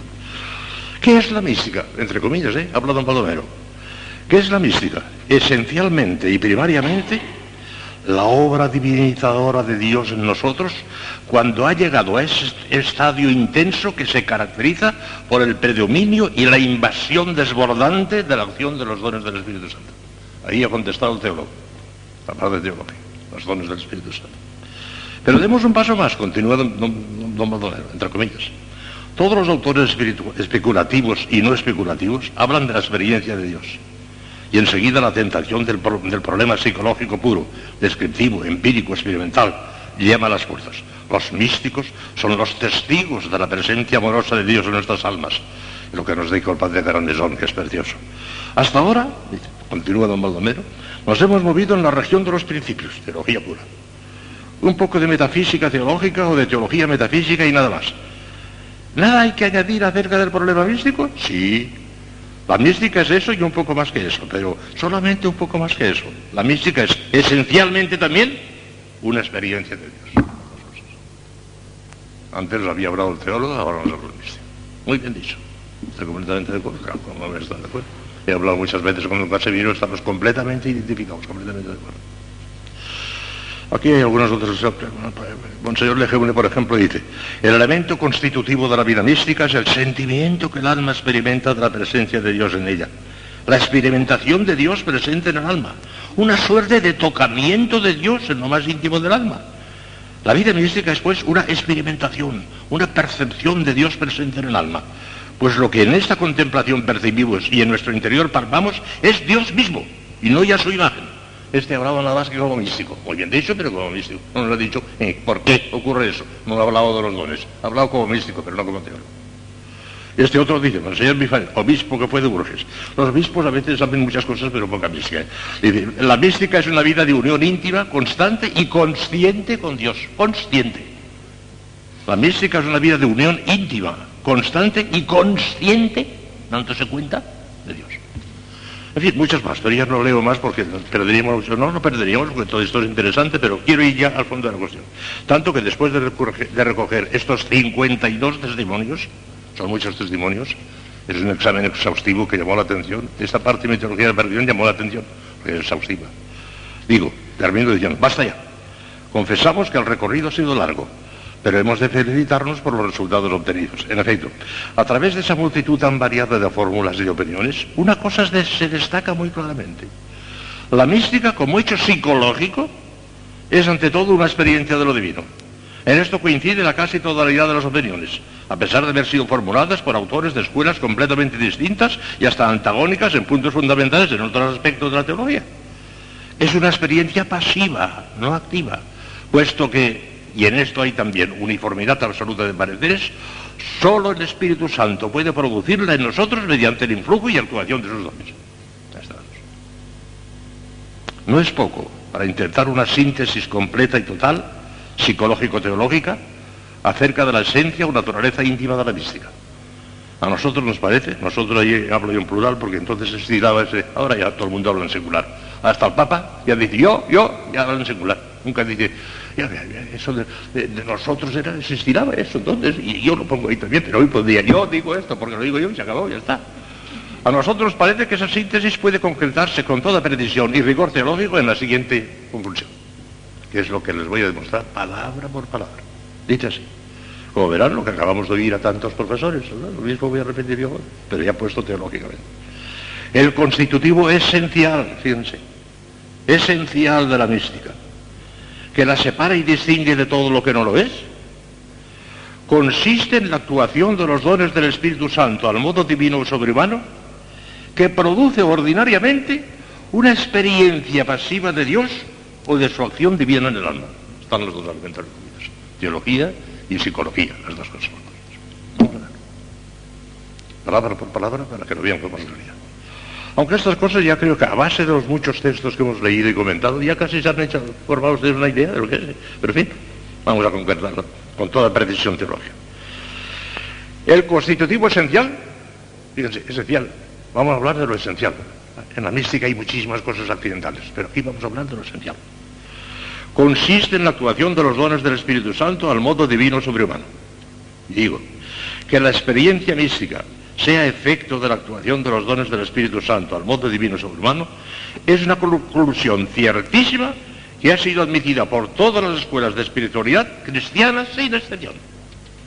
Ya no es una tesis solo de Santo Tomás o de la escuela dominicana, de todos ellos, los carmelitas, todo el mundo, ya hemos visto en los textos que hemos leído de tantos los días, que son los dones del Espíritu Santo actuando al modo divino, los que producen la experiencia mística, están de acuerdo todos, absoluto. En eso no hay ningún discordante. Pues vamos a ver por qué. ¿Por qué los dones actuando al modo divino producen la experiencia? Miren, años anteriores, cuando les hablé de los dones del Espíritu Santo, ya les expliqué un poquito estas cosas, pero son tan fundamentales que nunca acabaremos de insistir suficientemente. Y así todo, ojalá que me entiendan bien y que se queden ya definitivamente con lo que son los dones. Muchas veces se piden las cosas y te hacen una preguntita en un papel que te desconcierta, porque esto lo he explicado cien veces y no me lo han entendido. Miren ustedes. Los dones del Espíritu Santo podemos imaginarnos que son como una especie de arpa, una arpa sobrenatural que tiene siete cuerdas. Tiene siete, no son, dones del Espíritu son siete. Y en cambio las virtudes infusas, que tienen dos grandes grupos, virtudes teologales, que son fe, esperanza y caridad, y virtudes morales, que son las cuatro cardinales, prudencia, justicia, fortaleza y templanza, con todas sus derivadas, que son muchísimas, hasta 54, estudia Santo Tomás en la suma teológica. Pero esas virtudes infusas, tanto las teologales como las morales, son una especie de piano. Que tiene 54 cuerdas. Y todo eso lo tenemos dentro del alma. Y lo tiene el niño que acaba de ser bautizado. El niño que acaba de ser bautizado tiene la gracia santificante, la inhabitación trinitaria, todas las virtudes infusas y todos los dones del Espíritu Santo, pero en forma de germen. El piano está sin tocar todavía. Y, lo, el arpa también no toca todavía, pero ya lo tiene. El niño ya, y lo, ya lo tenemos todos. Lo tenemos todavía. Pero con esta diferencia, que cuando nosotros actuamos por nuestra propia cuenta con la ayuda de la gracia ordinaria, porque sin la gracia no podemos hacer absolutamente nada, ni pronunciar el nombre de Jesús. Hombre, uno que está en pecado mortal no puede pronunciar la palabra Jesús, sí, pero no le sirve para nada. De manera que le sirva para algo en orden a la vida eterna, sin la gracia ni el nombre de Jesús podemos pronunciar absolutamente nada. Sin mí no podéis hacer nada. No dijo nuestro Señor, sin, sin mí podéis hacer muy pocas cosas, no dijo eso. Sin mí no podéis hacer nada. Y en mi pueblo la palabra nada significa nada, nada. Ni poco ni mucho, nada. De manera que sin la ayuda de la gracia ordinaria no podemos hacer absolutamente nada. Pero con la ayuda de esa gracia ordinaria, que la tenemos a nuestra disposición como el aire para respirar, Dios es tan bueno que esa gracia ordinaria que necesitamos para hacer un acto de virtud no nos la niega nunca. La tenemos siempre a nuestra disposición como el aire para respirar. Y en virtud de ese impulso de esa gracia ordinaria que la tenemos todos, podemos hacer cuando nos dé la gana, cuando queramos, un acto de fe, un acto de esperanza, un acto de caridad, un acto de prudencia, un acto de justicia, eso podemos hacerlo. Podemos tocar esa tecla del piano y sale un acto de fe o sale un acto de esperanza, sale. Pero claro, lo tocamos nosotros con ayuda de esa gracia ordinaria. Y al tocarlo nosotros, necesariamente, forzosamente, le imprimimos nuestra modalidad humana a lo humano, lo tocamos a lo humano. Y como somos unos malos artistas, que no sabemos tocar bien ese piano, pues sale aquello un poco desafinado cuando no sale desafinadísimo del todo, pero al menos desafinado un poquito casi siempre que metemos elementos humanos. Y sí, la caridad nos obliga a ser abnegados, sacrificados, pero hasta cierto punto, porque tengo, estoy enferma, me tengo que cuidar, hasta cierto punto, no, no, no puedo ir demasiado lejos, no, no, no, no, o sea que sí, sí, sí, pero no, no, no, pero no, o sea que metemos elementos humanos siempre, a la fuerza necesariamente, porque nuestra psicología es humana. Y como nuestra psicología está metido hasta el tuétano el egoísmo, el egoísmo está metido hasta el tuétano, que se nos mete, como decía un papelito muy bien escrito el otro día, lo decía, que sin darnos cuenta se nos mete el, egoísmo y, nos da la zarpa y, nos, destroza lo que estamos haciendo. El egoísmo lo tenemos metido en, en el íntimo de nuestras entrañas y sale a relucir casi siempre, aún en los actos de virtud. Y claro, sí, sí, podemos hacer de virtud y podemos incluso crecer un poquito, pero siempre dentro de esa modalidad humana que no saldrá nunca de la estética, nunca, nunca, nunca. Con nuestros esfuerzos, con ayuda de la gracia ordinaria, podemos pasar de la primera morada a la segunda y de la segunda hasta la tercera, pero se acabó. De ahí no se pasa porque ahí termina la estética, ahí termina lo ordinario, ahí, ahí, termina el ejercicio de las virtudes al modo humano, en la tercera morada. Hasta ahí podemos llegar, sin más, sin influencia de los dones todavía, sin que hayan actuado los dones, pero pasar de ahí. Y claro, si nos quedamos en la tercera morada, ya verán, cuando hablemos, porque hablaremos este año un poquito de las moradas de Santa Teresa, qué, qué imperfecta es todavía. Y Santa Teresa tiene tanta humildad que dice, ¿y no penséis que, que, es poco llegar a la tercera morada? Que hartas veces me parece que no he llegado yo, dice Santa Teresa. Estaba en la séptima morada cuando di eso, pero con su humildad. Bueno, pues no podemos llegar más que hasta la tercera morada, nada más. Y ahí no hay santidad. Decir que hay una santidad ascética es no saber nada de teología, no tener ni idea de las cosas. Una santidad ascética no se puede dar, porque una santidad ascética no pasa de la tercera morada, y ahí no hay santidad todavía. Eh, cuando empieza la mística es de la cuarta morada, empieza ya un poquito la santidad. En la quinta ya tenemos una santidad eh, medio hilvanada. En la sexta clara y en la séptima la gran santidad. Pero en la tercera no hay santidad. Y como no podemos pasar de ahí sin la tuya de los dones, más que con eso, no nos santificaremos jamás si no vienen los dones. Si no entramos en la mística, no hay nada que hacer para la santificación. ¿Podemos salvarnos? ¿Podemos salvarnos? Sí, ya podemos llegar hasta la tercera morada y tener muchos méritos, pero siempre, siempre a lo sumo, como máximo a lo sumo, plata. Oro jamás. Oro jamás. Plata. De ahí no se puede pasar. En plena estética no se puede pasar. Entonces, ¿qué pasa? Pues que hace falta la invasión de los dones del Espíritu Santo. Cuando el Espíritu Santo ve que hemos hecho lo que hemos podido, porque tengan en cuenta esto que es importantísimo, es importantísimo. Cuando el Espíritu Santo ve que hemos hecho lo que hemos podido, porque nunca jamás vendrá a completar, jamás el Espíritu Santo vendrá a completar la holgazanería. No, no, no, no. Pero cuando vea que hemos hecho todo lo posible, que nos esforzamos con toda la alma y que ya no podemos pasar de ahí porque hemos llegado al límite, hemos llegado al extremo de la tercera morada, entonces el Espíritu Santo actúa. Y en recompensa de estos esfuerzos que hemos hecho, y por eso he dicho muchas veces y volveré a repetir, que aunque no podemos poner en práctica, poner en marcha los dones del Espíritu Santo, podemos disponernos para que Él los ponga. Vaya, si lo podemos hacer. Eso lo podemos, y hasta que no lo hagamos, lo vendrán. Pero cuando el Espíritu Santo ve que hemos hecho ya lo posible, entonces viene el Espíritu Santo. Y pulsando el arpa de los dones del Espíritu Santo, que no tiene un sonido distinto de las virtudes, no. No crean que los dones del Espíritu Santo suenan independientemente de las virtudes, no, no, no, no. no. Lo que pasa es que los dones del Espíritu Santo actúan sobre las virtudes dándoles modalidad divina, dándoles oxígeno divino. Y en vez de actuar a lo humano, entonces empezamos a actuar a lo divino, porque han recibido una bocanada de oxígeno divino que será los dones del Espíritu Santo. O sea que el acto del, del, del, don del Espíritu Santo no es independiente de las virtudes, sino que lo que hace es darle oxígeno puro, darle modalidad divina al acto de las virtudes y salen entonces unos actos de virtudes perfectísimos a las virtudes de los santos. Ya tenemos, y todavía tenemos la mística. Porque cualquier actuación de un don, cualquiera, es un acto místico. Y cuando esos actos místicos se van multiplicando, se van intensificando tanto, que llegan a predominar, entonces ya no solamente hay un acto místico, sino el estado místico. Estado místico relativo hasta cierto punto, porque siempre hay paréntesis, como vamos a deshacer y como hablaremos también. Pero eso ya, esta es la diferencia que hay entre la estética y la mística. El que actúe en los dones del Espíritu Santo, y cuando actúan los dones del Espíritu Santo, siempre es al modo divino, sobre todo la virtud que más necesita de los dones es precisamente la caridad, que es la reina sobre todas las virtudes. Como es tan perfecta, como es tan divina, se ahoga en una asfixia humana. La caridad cuando ve que la practicamos de una manera raquítica, de una, de manera mediocre, está, indignada contra nosotros. Si no es esto lo que yo necesito, dadme oxígeno puro.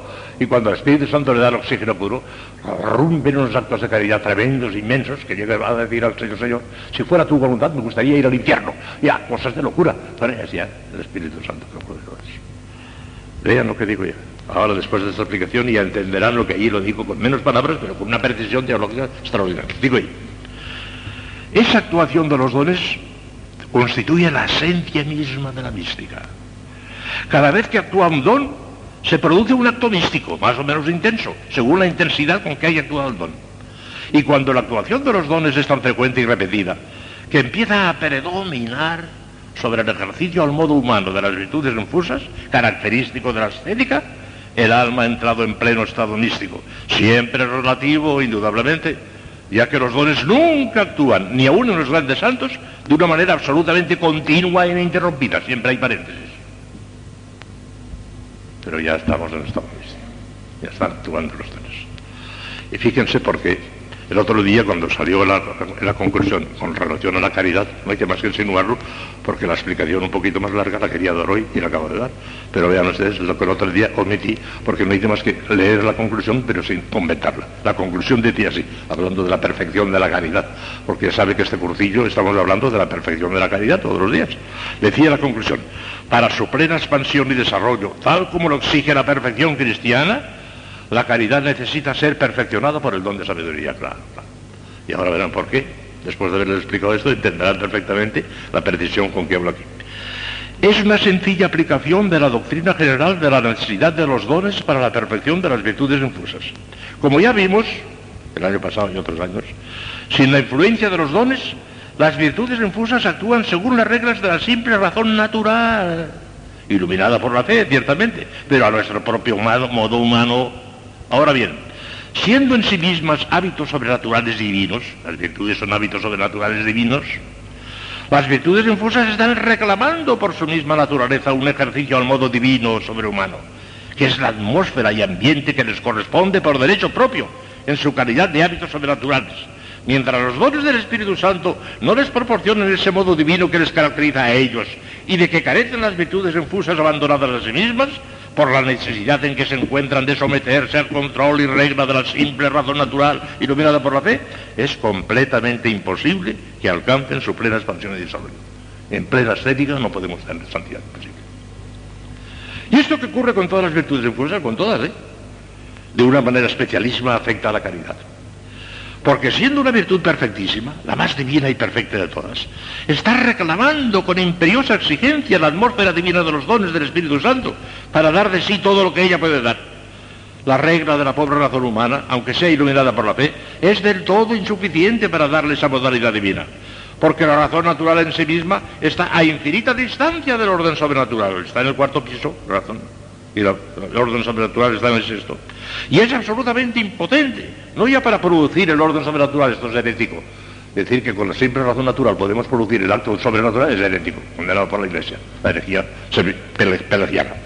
Pero no solamente no podemos eh, producirlo, pero ni siquiera exigirlo, reclamarlo en modo alguno. Y aún elevada el alma en modo sobrenatural por la gracia e iluminada la razón natural por las luces de la fe, Todavía el ejercicio de las virtudes infusas se realiza al modo humano, bajo la regla y control de la propia razón humana, que actuando bajo la moción ordinaria de la gracia que no se nos niega a nadie, como el aire para respirar, como causa motora del hábito virtuoso, tiene que imprimirle forzosamente su propia modalidad humana, para que se produzca la modalidad divina que reclama la caridad, es preciso que la razón humana, bajo la moción del Espíritu Santo, por medio de sus dones, deje de ser la regla y causa motora del hábito para convertirse en sujeto pasivo o receptor que reciba dócilmente y deje actuar sin resistencia en toda su limpieza e integridad la modalidad divina de los dones, que procede de la regla y el motor a que se ajustan, que es el propio Espíritu Santo. Solo bajo la influencia del don de entendimiento, que es el que perfecciona la fe, que sin destruir la fe porque no se trata todavía de la visión beatífica, le da una penetración y profundidad intensísimas en los misterios sobrenaturales. Los místicos tienen una penetración de las verdades de la fe tremenda, porque la virtud de la fe está iluminada por el don de entendimiento y lo ven con una claridad tremenda, tremenda, tremenda, claro, y lo viven con una intensidad tremenda. Intus legere, leen por dentro, y sobre todo bajo el don de sabiduría, que la hace saborear las cosas divinas por cierta misteriosa con naturalidad y simpatía, pero cuando con con naturalidad en dice Santo Tomás, alcanzará la caridad, su plena expansión y desarrollo en la medida que requiere y exige la perfección cristiana. Cuando viene el don de sabiduría, porque sabiduría no solamente se refiere a saber, sino se refiere también a sabor. Sabiduría es saber y sabor. Es un conocimiento sapiencial, es un conocimiento sabroso. No solamente es saber, es sabor. Y es precisamente el don de sabiduría que perfecciona la virtud de la caridad. La caridad es perfeccionada por el don de sabiduría, que le da ese sabor. Saber y sabor, las dos cosas de donde se sigue, como corolario inevitable, la necesidad de la mística para la perfección cristiana, toda vez que la característica esencial del estado místico consiste precisamente, como admiten todas las escuelas, en la actuación y predominio de los dones del Espíritu Santo al modo divino sobrehumano. No se da, ni puede darse, una perfección o santidad puramente ascética a base del ejercicio al modo humano de las virtudes infusas. Es preciso que esa modalidad humana sea sustituida por la divina de los dones y esto es mística en el sentido riguroso y técnico de la palabra. Yo no sé decir las cosas con mayor precisión y con mayor exactitud. Claro que muchísimo cuidado, ¿eh? Que ayer decíamos que cuando le decían a San Ignacio de Loyola que fulano de tal era santo, decía, serálo si es mortificado. No hay que reírse de eso, ¿no? Porque efectivamente, si no somos mortificados, no vendrá el don del Espíritu Santo. Si no hacemos nosotros lo que podemos con la vida estética, no vendrán. De manera que es necesaria, absolutamente necesaria, la mortificación, la negación, la humildad, el, el ejercicio de nuestras virtudes al modo humano. Hasta el máximo que podamos. Porque como dice maravillosamente San Agustín, Dios no manda nunca imposibles. Es un texto precioso que lo hizo suyo el concilio de Trento, lo hizo suyo y está incorporado a uno de los cánones del concilio de Trento. Dice San Agustín, Dios no manda nunca imposibles. Pero cuando manda una cosa, quiere que hagamos lo que podamos, que pidamos lo que no podamos y nos ayuda para que podamos. Cuando nos manda una cosa, quiere que hagamos lo que podamos, que pidamos lo que no podamos y nos ayuda para que podamos. Pero hay que hacer lo que podamos, si no, no vendrá ayuda. Porque he dicho antes que Dios jamás premia la holgazanería. No, no, no, no. Como no hagas todo lo que puedas, no vendrán los dones del Espíritu Santo. Y precisamente la manera de predisponerse, la manera de disponerse para que vengan los dones del Espíritu Santo es eso. Ir practicando nuestro modo humano porque no tenemos otro. De momento no tenemos otro. Pero vamos a practicarlo con la mayor intensidad posible. Y cuando el Espíritu Santo vea que nos hemos acercado al límite ya de la tercera morada, y de ahí ya no podemos pasar porque ya no podemos subir más adelante, vendrá con los dones del Espíritu Santo y nos meterá en la cuarta. Y si nos mete en la cuarta, cuando el Espíritu Santo admite a uno a la cuarta morada es porque tiene intención de subirlo muy arriba. Como no sea esa alma infiel, llegará muy arriba. Puede ser que sea infiel y que lo paralice todo. Llegará muy arriba. ¿Hasta dónde? Eso ya depende también del grado de nuestra predestinación. Llegará hasta donde Dios la tiene predestinada. Pero si no es fiel, si no hace lo que puede, ni siquiera ese grado predestinada, sino que llegará a, la voluntad consiguiente, que es así, esa es infalible. Tanto si somos fieles como si somos infieles, a la voluntad consiguiente, que llegaremos todos. Porque es la que le permitimos a Dios y de ahí no le dejamos pasar, pues es así, ahí llegaremos todos. Pero al antecedente, al grado de nuestra predestinación, llegará el que sea fiel a la gracia. Serálo si es mortificado, serálo si es abnegado, serálo si es humilde, serálo si de verdad y no con boberías, y ni haciendo roderías, serálo si quiere ser el, el farolillo rojo, pero de verdad. Si no, no, se acabó, se quedará. Si quieres que sea la última de todas, si quieres que tus hermanas sean más santas que tú, y tú las ayudas para que sean más santas, y no solamente no las tengas envidia, sino que tengas envidia en el sentido, yo quisiera ser tan santa como ella, pero no más que ella, ojalá que ella esté por delante de mí. Como no tengas esta humildad, no llegarás. Porque eso lo puedes hacer en, por vía estética, eso está a nuestra disposición. Cuesta un poquito que lo acabe. Querer ser el farolillo rojo cuesta un poquito, pero está a nuestra disposición, podemos hacerlo. Y como no lo hagamos, nosotros. Tengan en cuenta esto y quisiera que de la charlita de hoy se les quedara esta, esta conclusión que es importantísima. El Espíritu Santo nunca jamás vendrá para completar la holgazanería, jamás. Vendrá cuando hemos hecho lo máximo posible. Dios no manda nunca imposibles, recuerdan lo de San Agustín. Dios no manda nunca imposibles. Pero cuando manda una cosa, quiere que hagamos lo que podamos, que pidamos lo que no podamos y nos ayuda para que podamos. Pero hay que hacer lo que podamos. Hijas mías, silencio. Una falta de silencio les importancia. No llegarán. Si están ustedes habituadas a faltar al silencio y no hacen nada para, contrarrestar eso, no llegarán. Porque no pasarán de la ética. Puntualidad, hijas mías, hasta dejar sin terminar la letra. El acto.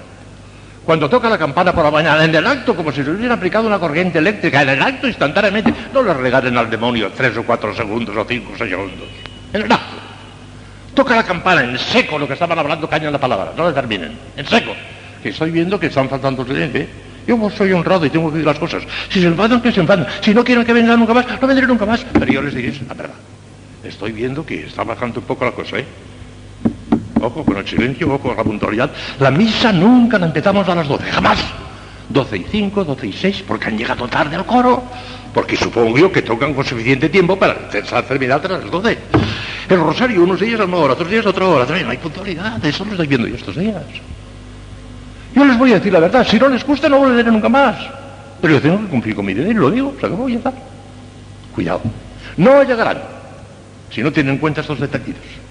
La santidad no consiste en el silencio, no consiste en la puntualidad, pero se nota en eso. No consiste, pero se nota, se nota. El santo no falta jamás al silencio, no le arrancamos jamás una palabra de Santa Teresa, ni una, jamás.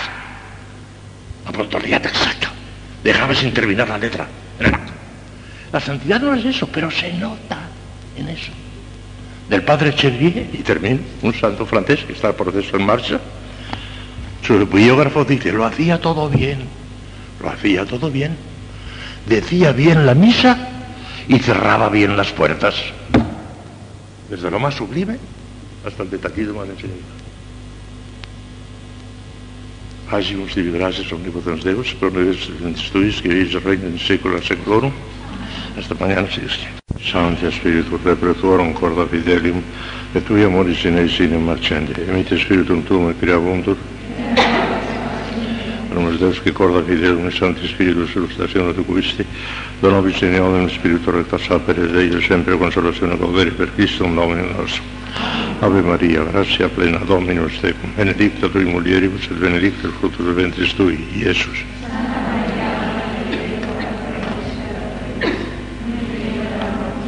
Gloria Patri et Filio et Spiritu Santo. Reina del Santísimo Rosario, San José, Santo Padre Domingo, Santa Teresa de Jesús. Vamos. Bueno. Ayer comenzábamos a explicar en qué consiste la esencia misma de la mística y decíamos que consiste en la actuación de los dones del Espíritu Santo al modo divino sobrehumano. Esa es la teología de la mística. Pero además de la teología está la psicología de la mística. Y la psicología es esa experiencia de lo divino que producen los dones del Espíritu Santo. Y sobre esto hay que advertir una cosa, que de ordinario, en el 95% de los casos, por no decir en el 99%, la actuación de los dones del Espíritu Santo produce siempre esa experiencia de lo divino, pero hay paréntesis. Y hay momentos en que no se produce la experiencia de lo divino y sin embargo es un acto místico perfectísimo porque los dones actúan y actúan produciendo su efecto primario, que es hacer que las virtudes produzcan un acto perfectísimo. Eso siempre, siempre, siempre, sin ninguna excepción, aún en los paréntesis y más que nunca en los paréntesis porque el alma que no siente nada y sin embargo hace un acto intensísimo, está actuada por los dones del Espíritu Santo en el aspecto ese de que hacen actuar a las virtudes y haciendo actos perfectos, pero no le dan la experiencia de lo divino en esos paréntesis, que son dos muy grandes. La, lo que llamamos la noche del sentido, que señala la transición entre la tercera y la cuarta morada, y la noche del espíritu, que señala la transición entre la sexta y la séptima morada los que pasan por la noche del espíritu, que es una especie de condenación, se sienten condenados, como si estuviesen condenados. Es horroroso. Pero claro, acaba en la noche del espíritu, en el matrimonio espiritual, la séptima moda. Llega un poco, a esas alturas llegan pocos. En cambio, la noche del sentido, dice Santa Teresa que la inmensa mayoría de sus monjas pasaban por la noche del sentido y llegaban a los primeros grados de la contemplación. Casi todas eran contemplativas. Yo estoy seguro que ustedes, el 99%, por no decir todas, pasarán, o han pasado ya algunas, por del sentido, y están ya en contemplación infusa, porque estamos llamados a eso. La noche del sentido sí, la del espíritu es una cosa muy seria. Pues vamos a ver ahora por qué, por qué esa experiencia de lo divino tiene sus paréntesis. Y a veces no se siente a Dios, sino todo lo contrario. Van ustedes a escuchar. La actuación de los dones del Espíritu Santo al modo divino es el elemento primario y esencial, el constitutivo íntimo de la mística que por lo mismo no falta nunca en ninguno de los estados o momentos místicos, nunca.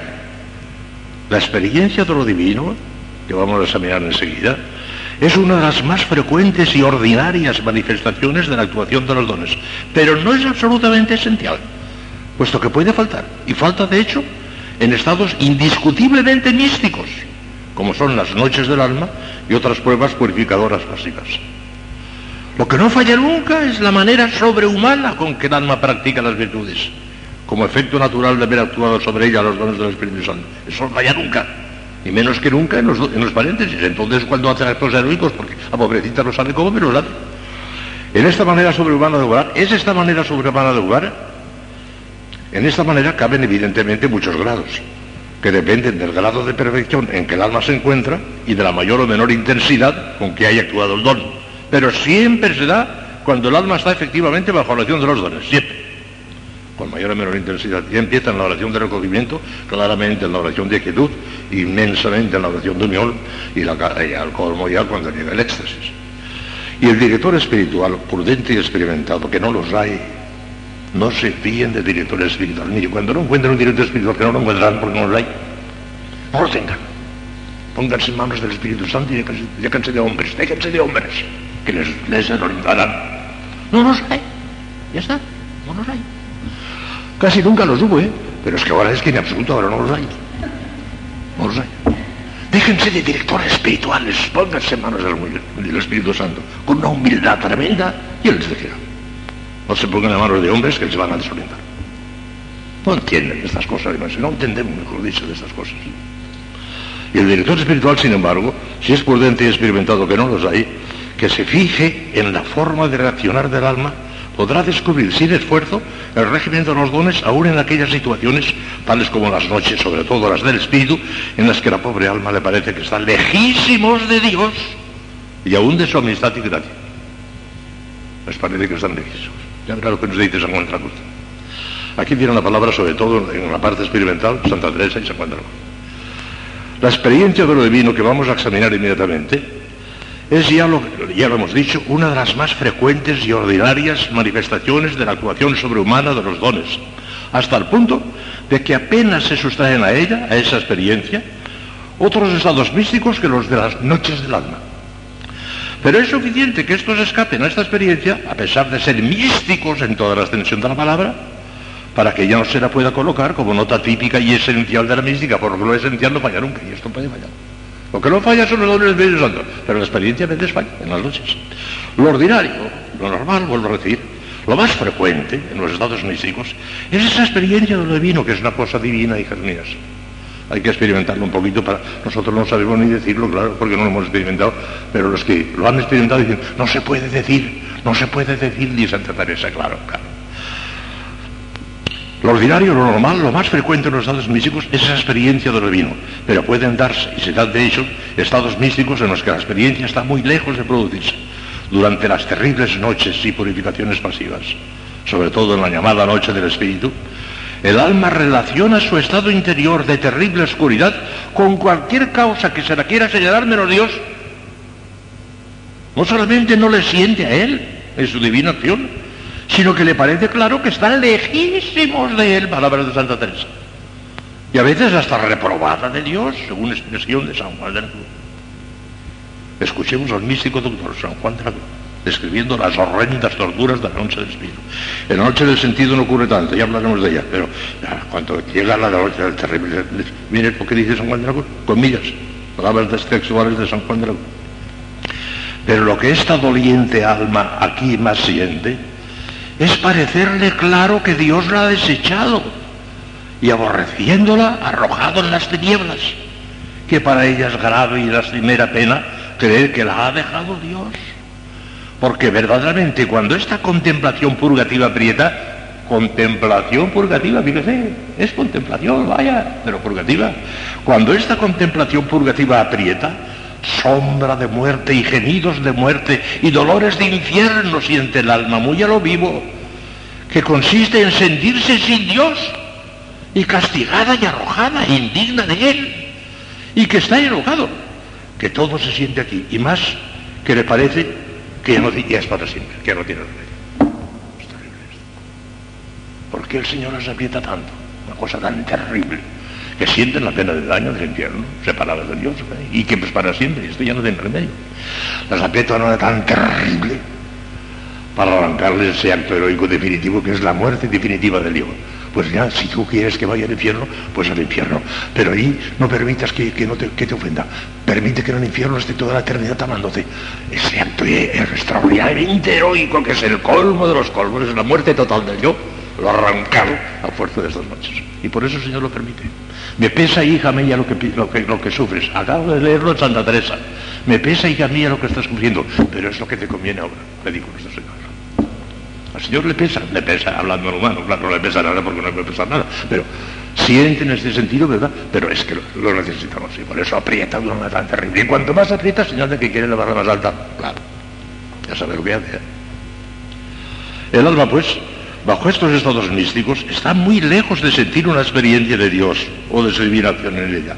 Y no se diga, porque algunos dicen, no se diga que aunque el alma no lo sienta ni perciba, está de hecho bajo la acción divina, que le produce esas angustias y torturas. Ciertísimo. Pero el alma de eso no lo siente, no tiene experiencia de ello, sino precisamente de todo lo contrario. Claro que está bajo la acción de Dios y de los dones del Espíritu Santo, pero ella no se entera, ella no lo siente. Le parece al contrario que está lejísimos de Dios y abandonada de Él para siempre. Si a esto se le quiere llamar experiencia de Dios, confesemos que hemos de variar el sentido obvio de las palabras para darles otro completamente distinto del que suena. Ya no se entera. En cambio, el alma, en medio de esas espantosas torturas que le causa el sentimiento de la total ausencia de Dios, sigue practicando las virtudes en grado heroico, en forma más sobrehumana que nunca. Su fe es vivísima, su esperanza superior a toda esperanza, puesto que la mantiene en pie a pesar de que le parece ver claro que ha perdido Dios para siempre y que está condenada. Y su caridad es superior a toda condenación. Llegan incluso a resignarse a ir al infierno con tal de que en él puedan seguir amando y glorificando a Dios por toda la eternidad. Es cierto. La muerte total del Dios. Ahí ha triunfado. la- Solo mora en este monte la honra y gloria de Dios. Ya se acabó. Lo que dice San Juan. Por eso aprieta tanto. Y que las vías no tengan miedo cuando el Señor las aprieta por algo, las aprieta. Y además no permitirá nunca, dice San Pablo, que seamos tentados, aquí podríamos decir que seamos apretados por encima de nuestras fuerzas, no lo permitirá. Al mismo tiempo que aprieta, da las fuerzas. Y si aprieta mucho, mejor. Señal que nos quiere levantar muy arriba. Por donde se ve que el único elemento místico que no falla nunca, ni siquiera en esas terribles noches, es la actuación sobrehumana de los dones, precisamente intensísima en esos estados purificativos. En cambio, falta en absoluto el sentimiento o experiencia de lo divino, que es sustituido por un estado psicológico diametralmente contrario. De todas formas, es cierto, y lo admitimos de muy buena gana, que si excluimos estas noches y algún otro fenómeno purificativo aislado, las noches a veces suelen ser largas. Entonces, el sentido veces depende también del estado donde nos quiera levantar el Señor para que sea más o menos larga. Pero la noche del sentido suele ser larga, a veces duran un año, dos, tres. Y la, de- del- espíritu a veces dura un año, dos o tres también, que es algo horroroso aquello. En cambio hay ciertas purificaciones intermedias que duran un día, que, que algún día que ¿por qué tal se queda? Porque si ayer estaba lleno de consuelos de Dios y hoy no, ¿por qué ha pasado aquí? Pues, un pequeño paréntesis de purificación, que no todavía no se puede llamar noche del todo porque las noches son más largas, tanto la del sentido como la del espíritu. Y lo, si excluimos estas noches y algún otro fenómeno purificativo aislado, la experiencia de lo divino es el efecto más ordinario y frecuente de la actuación sobrehumana de los dones. Casi siempre produce la experiencia de lo divino. Vamos a mirar la naturaleza de esta experiencia, vamos a mirarla. Y enseguida precisaremos por qué unas veces se produce y otras no, a pesar de actuar en uno y otro caso los dones del Espíritu Santo con su modalidad divina o sobrehumana. Eso no falla nunca, los dones actúan siempre en estado místico, aunque no produzcan experiencia. Y verán por qué. Si parece que debían de producirla siempre, no sé, no, no, ya verán por qué. Ya lo he indicado ya, que el Señor quiere llevarlas más arriba y tiene que purificarlas. Pero, esta es una de las diferencias más radicales entre el estado místico y el ascético, la experiencia. El asceta vive la vida cristiana de una manera puramente humana, sin tener más conciencia de ella que la que le da la reflexión y el discurso. Hombre, yo creo que no me recuerda la conciencia de tener ningún pecado, lo que me parece que estoy en gracia de Dios. El asceta, sí, por vía de reflexión y por vía de discurso, saca la consecuencia de que es gracia de Dios. No porque tenga experiencia de Dios, sino porque, hombre, yo creo que sí, ya está. Y puede vivir tranquilo porque mientras no tengamos otra cosa, pues podemos vivir tranquilos. En cambio, el místico experimenta en sí mismo fuera de las excepciones señaladas de paréntesis, la realidad inefable de esa vida de la gracia. Los místicos son los testigos de la presencia amorosa de Dios en nosotros, nos dijo el Padre Grande son testigos. Qué hermosamente y con qué admirable precisión lo dice Santa Teresa, hablando nada menos que en las siete enamoradas de la altísima comunicación de la Santísima Trinidad, el alma transformada, al alma transformada, escribe la insignia reformadora del Carmelo. La Santa no reformadora del Carmelo, no reformó el Carmelo, no pudo. Una orden relajada no se puede reformar, es perder el tiempo. Fundó otra orden, se marchó a San José y fundó otra orden, los descalzos. No pudo reformarla. Cuando una orden decae, no hay que hacer. Hay que, refundarla, refundarla, no reformarla, que no se puede. Y estos frailes de ahora, usted con la reforma de Santo Domingo, decía, oh, servía cargada. No se puede reformar una orden. ¿Cuándo está? Se puede refundar. ¿Y cómo he soñado yo cuántas veces? Si ahora yo me encontrase con, nada más que con cinco o seis muchachos jóvenes, que tuviesen auténtico espíritu dominicano, auténtico, y que se decidiesen a refundar la orden en un convento totalmente. Quiero entrar a más que el que quiera que acepte, que no, que se marche. Pero claro, eso tienen que hacerlo cinco o seis jóvenes. Yo encuentro dos o tres, quizás, terminarían eso, nada más. Difícil. Reformar, imposible. La Santa no lo consiguió. No reformó Carmelo. Fundó otra orden. Hay que refundar la orden de Santo Domingo y la orden carmelitana y la orden jesuítica y la orden porque están todas por sobre todas, todas, todas. Ahora es un desastre, no están. Todas.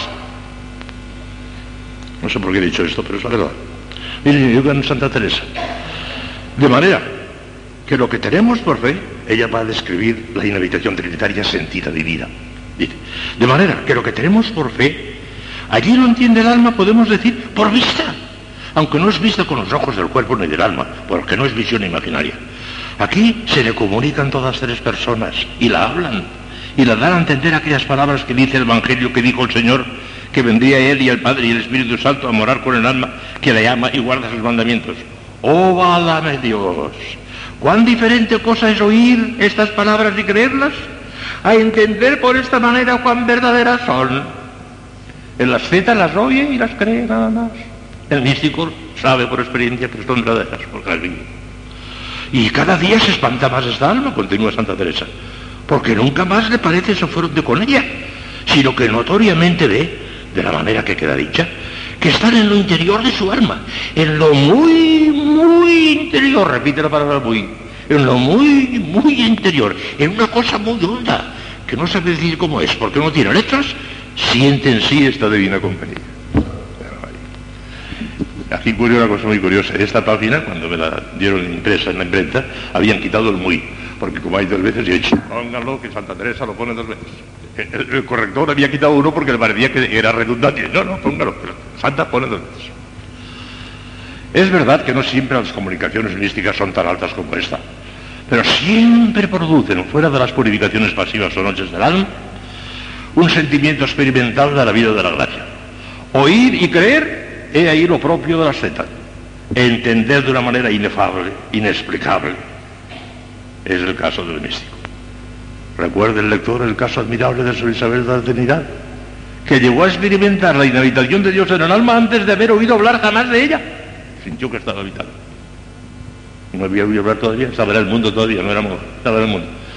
Le digo al padre Valdé, que era su director, padre, me siento habitada. Le explico todo, no había oído hablar y se sintió habitado.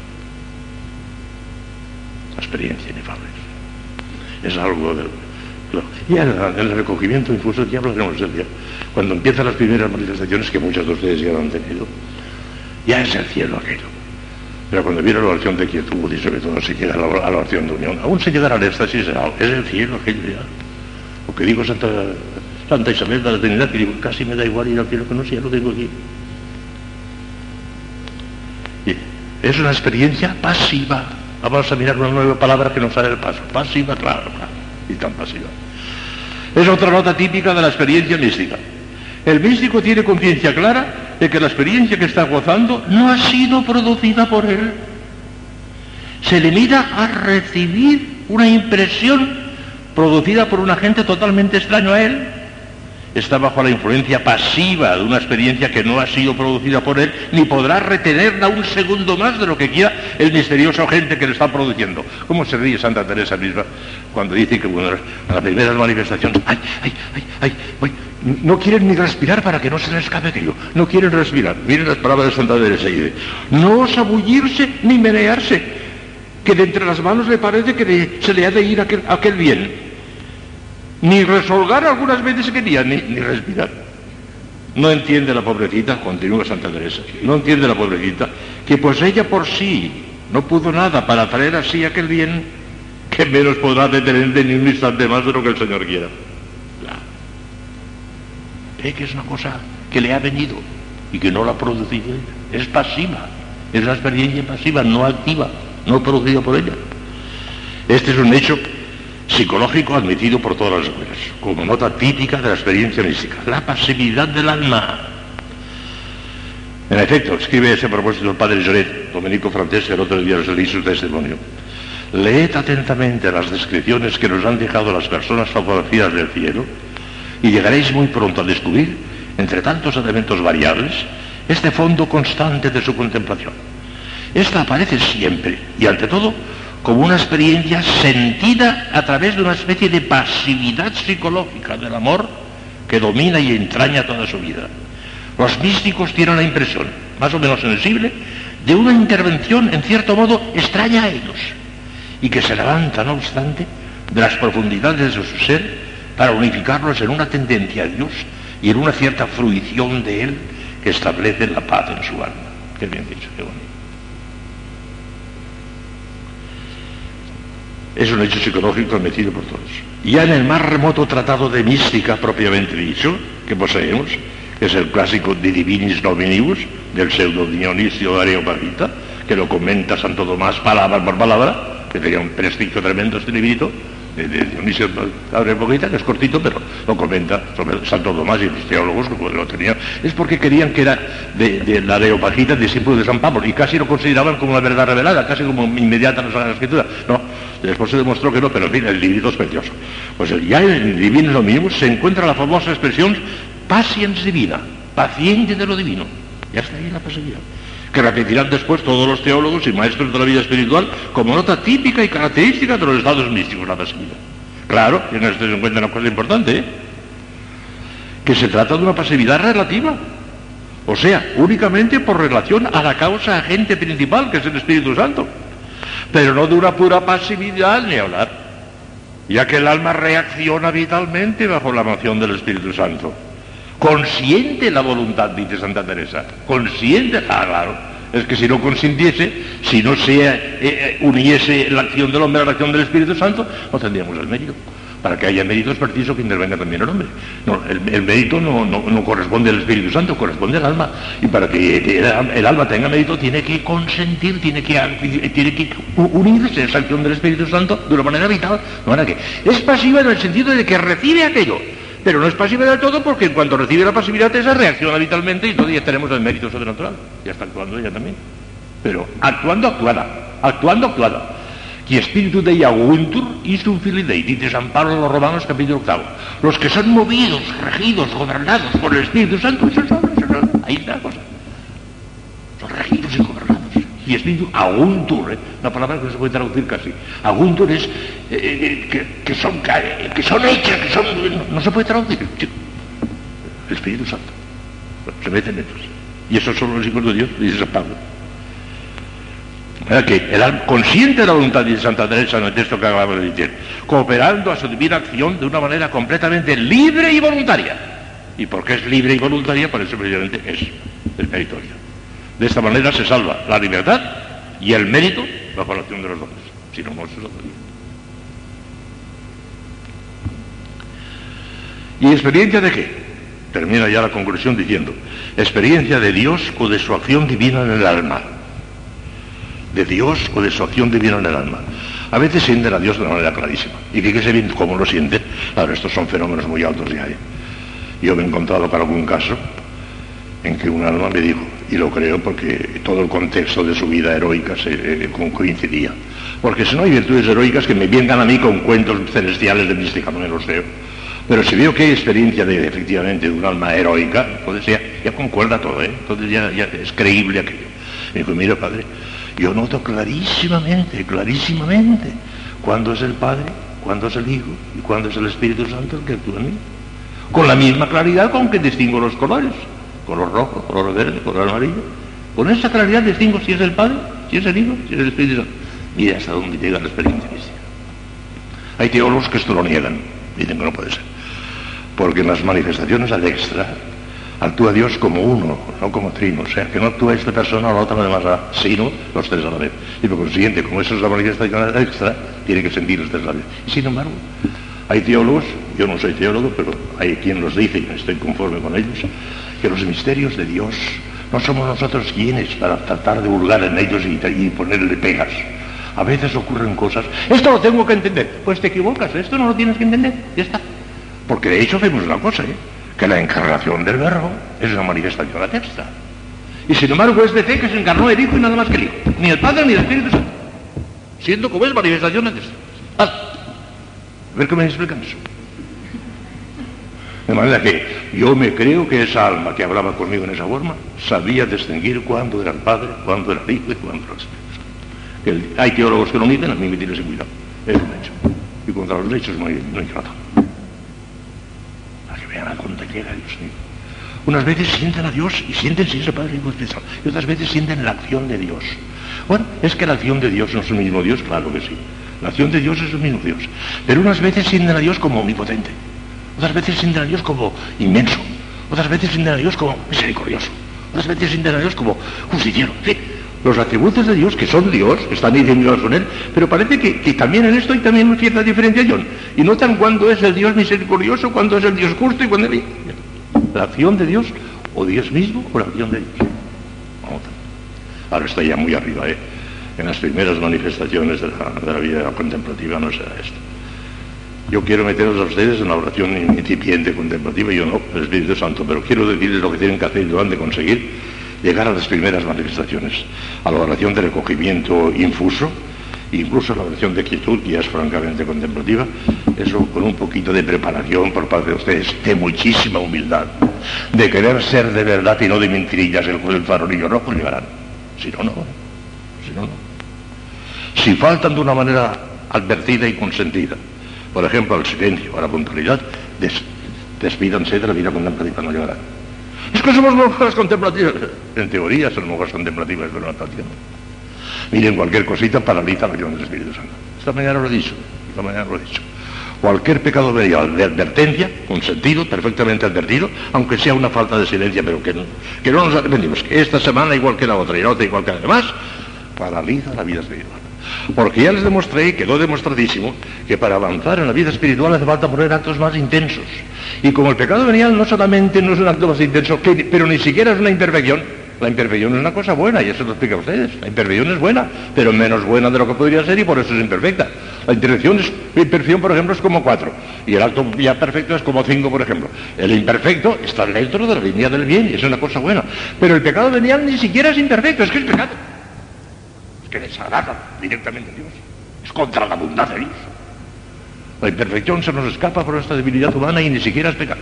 Pero el pecado venía al voluntario. Una falta de silencio consentida y advertida. Una falta de puntualidad consentida y advertida. Cualquier cosita de mal humor, de falta de educación, como llamamos, pero en general son faltas de caridad, paralizada la vida espiritual. No llega. Es que es muy duro, padre, es que es muy duro, no falta nunca el silencio, claro que es duro. De eso se trata, de que sea duro, de que sea difícil. Si fuese fácil lo haría cualquiera. Claro que es difícil, es difícil. Porque hay que imponerse contra nuestra tendencia a hablar y a, perder el tiempo y a, y a, distraernos y demás. La distracción, cuando es involuntaria, eso es imposible, es una flaqueza humana, eso no se puede evitar.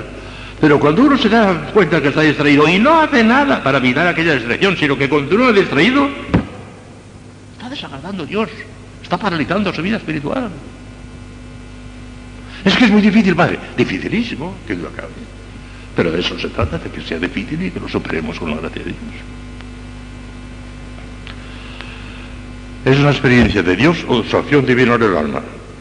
Son dos minutos ya los que faltan. Mañana terminaré, mañana no, porque mañana tenemos los papelitos, pero el lunes terminaré con esta cuestión de en qué consiste la mística. Vamos a leer un poco más. Unas veces el alma siente al mismo Dios, inhabitando dentro de sí de una manera clarísima e inequívoca, como en el texto de Santa Teresa citado más arriba. Otras es su divina acción, que la va hermoseando y perfeccionando con maravillosos primores. Diríase que siente en lo más hondo de su espíritu el contacto del dedo del divino artista, dicitus paterna que decimos en el que me creato, de este Padre de tu dicitus, como decimos en el, en el dominicano, Diríase que siente en lo más hondo de su espíritu el contacto del dedo del divino artista que va dibujando en él los rasgos de la fisonomía de Cristo. El alma se acuerda sin esfuerzo de aquella estrofa del Bene Creator Spiritus, en que se habla del dedo de la diestra del Padre, Digitus Paterna que es el Espíritu Santo, que está trazando en ella los rasgos divinos de la silueta adorable de Cristo. Está transformando en Cristo, el Espíritu Santo. Veamos ahora cuál es la razón de que los dones del Espíritu Santo produzcan de suyo esa experiencia pasiva de lo divino y por qué dejan de producirla en las pruebas pasivas o noches del alma. Porque hasta ahora les he dicho que dejan de producirla, pero no he dicho por qué. Ahora hay que explicar el por qué no producen esa experiencia en las pasiones, en, en, en esos. Pero eso ya es un poquito más largo y le dejamos para lunes. Y será lo último de, esa conclusión. Después pasaremos a unas cuestiones complementarias que son muy útiles todas.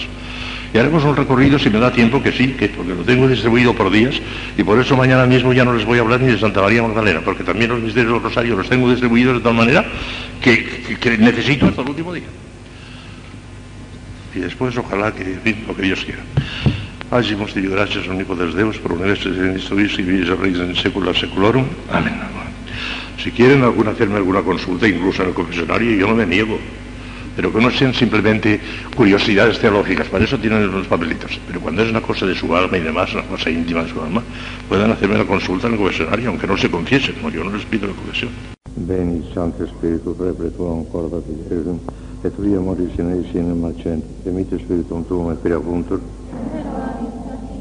Oramos Deus que corda fidelum, Santi Spiritus do Christi, da nobis et neodem Spiritu recta sapere, ed ello sempre consolazione dovere per Christum Dominum nostro.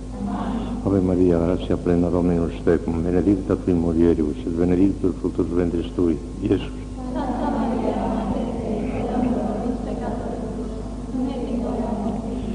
Gloria Patri et Filio et Spiritui Santo,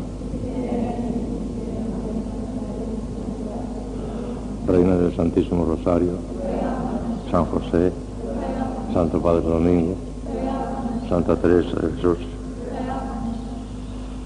Bueno, pues vamos a terminar de explicar esa conclusión que nos daba a conocer en qué consiste la esencia misma de la mística. Y las últimas palabras que son las que hemos de comentar, ya están un poco insinuadas, pero que vamos a comentar ahora más despacio, es aquello que nos dice que esa actuación de los dones del Espíritu Santo al modo divino o sobrehumano produce de ordinario una experiencia pasiva de Dios o de su acción divina en el alma. Ahí nos quedamos. Eso es lo que vamos a comentar hoy. Terminamos por eso ya la explicación de esa conclusión. Mira, explicaremos por qué, actuando como actúan los dones del Espíritu Santo y haciendo que el alma, en virtud de esa moción del Espíritu Santo, haga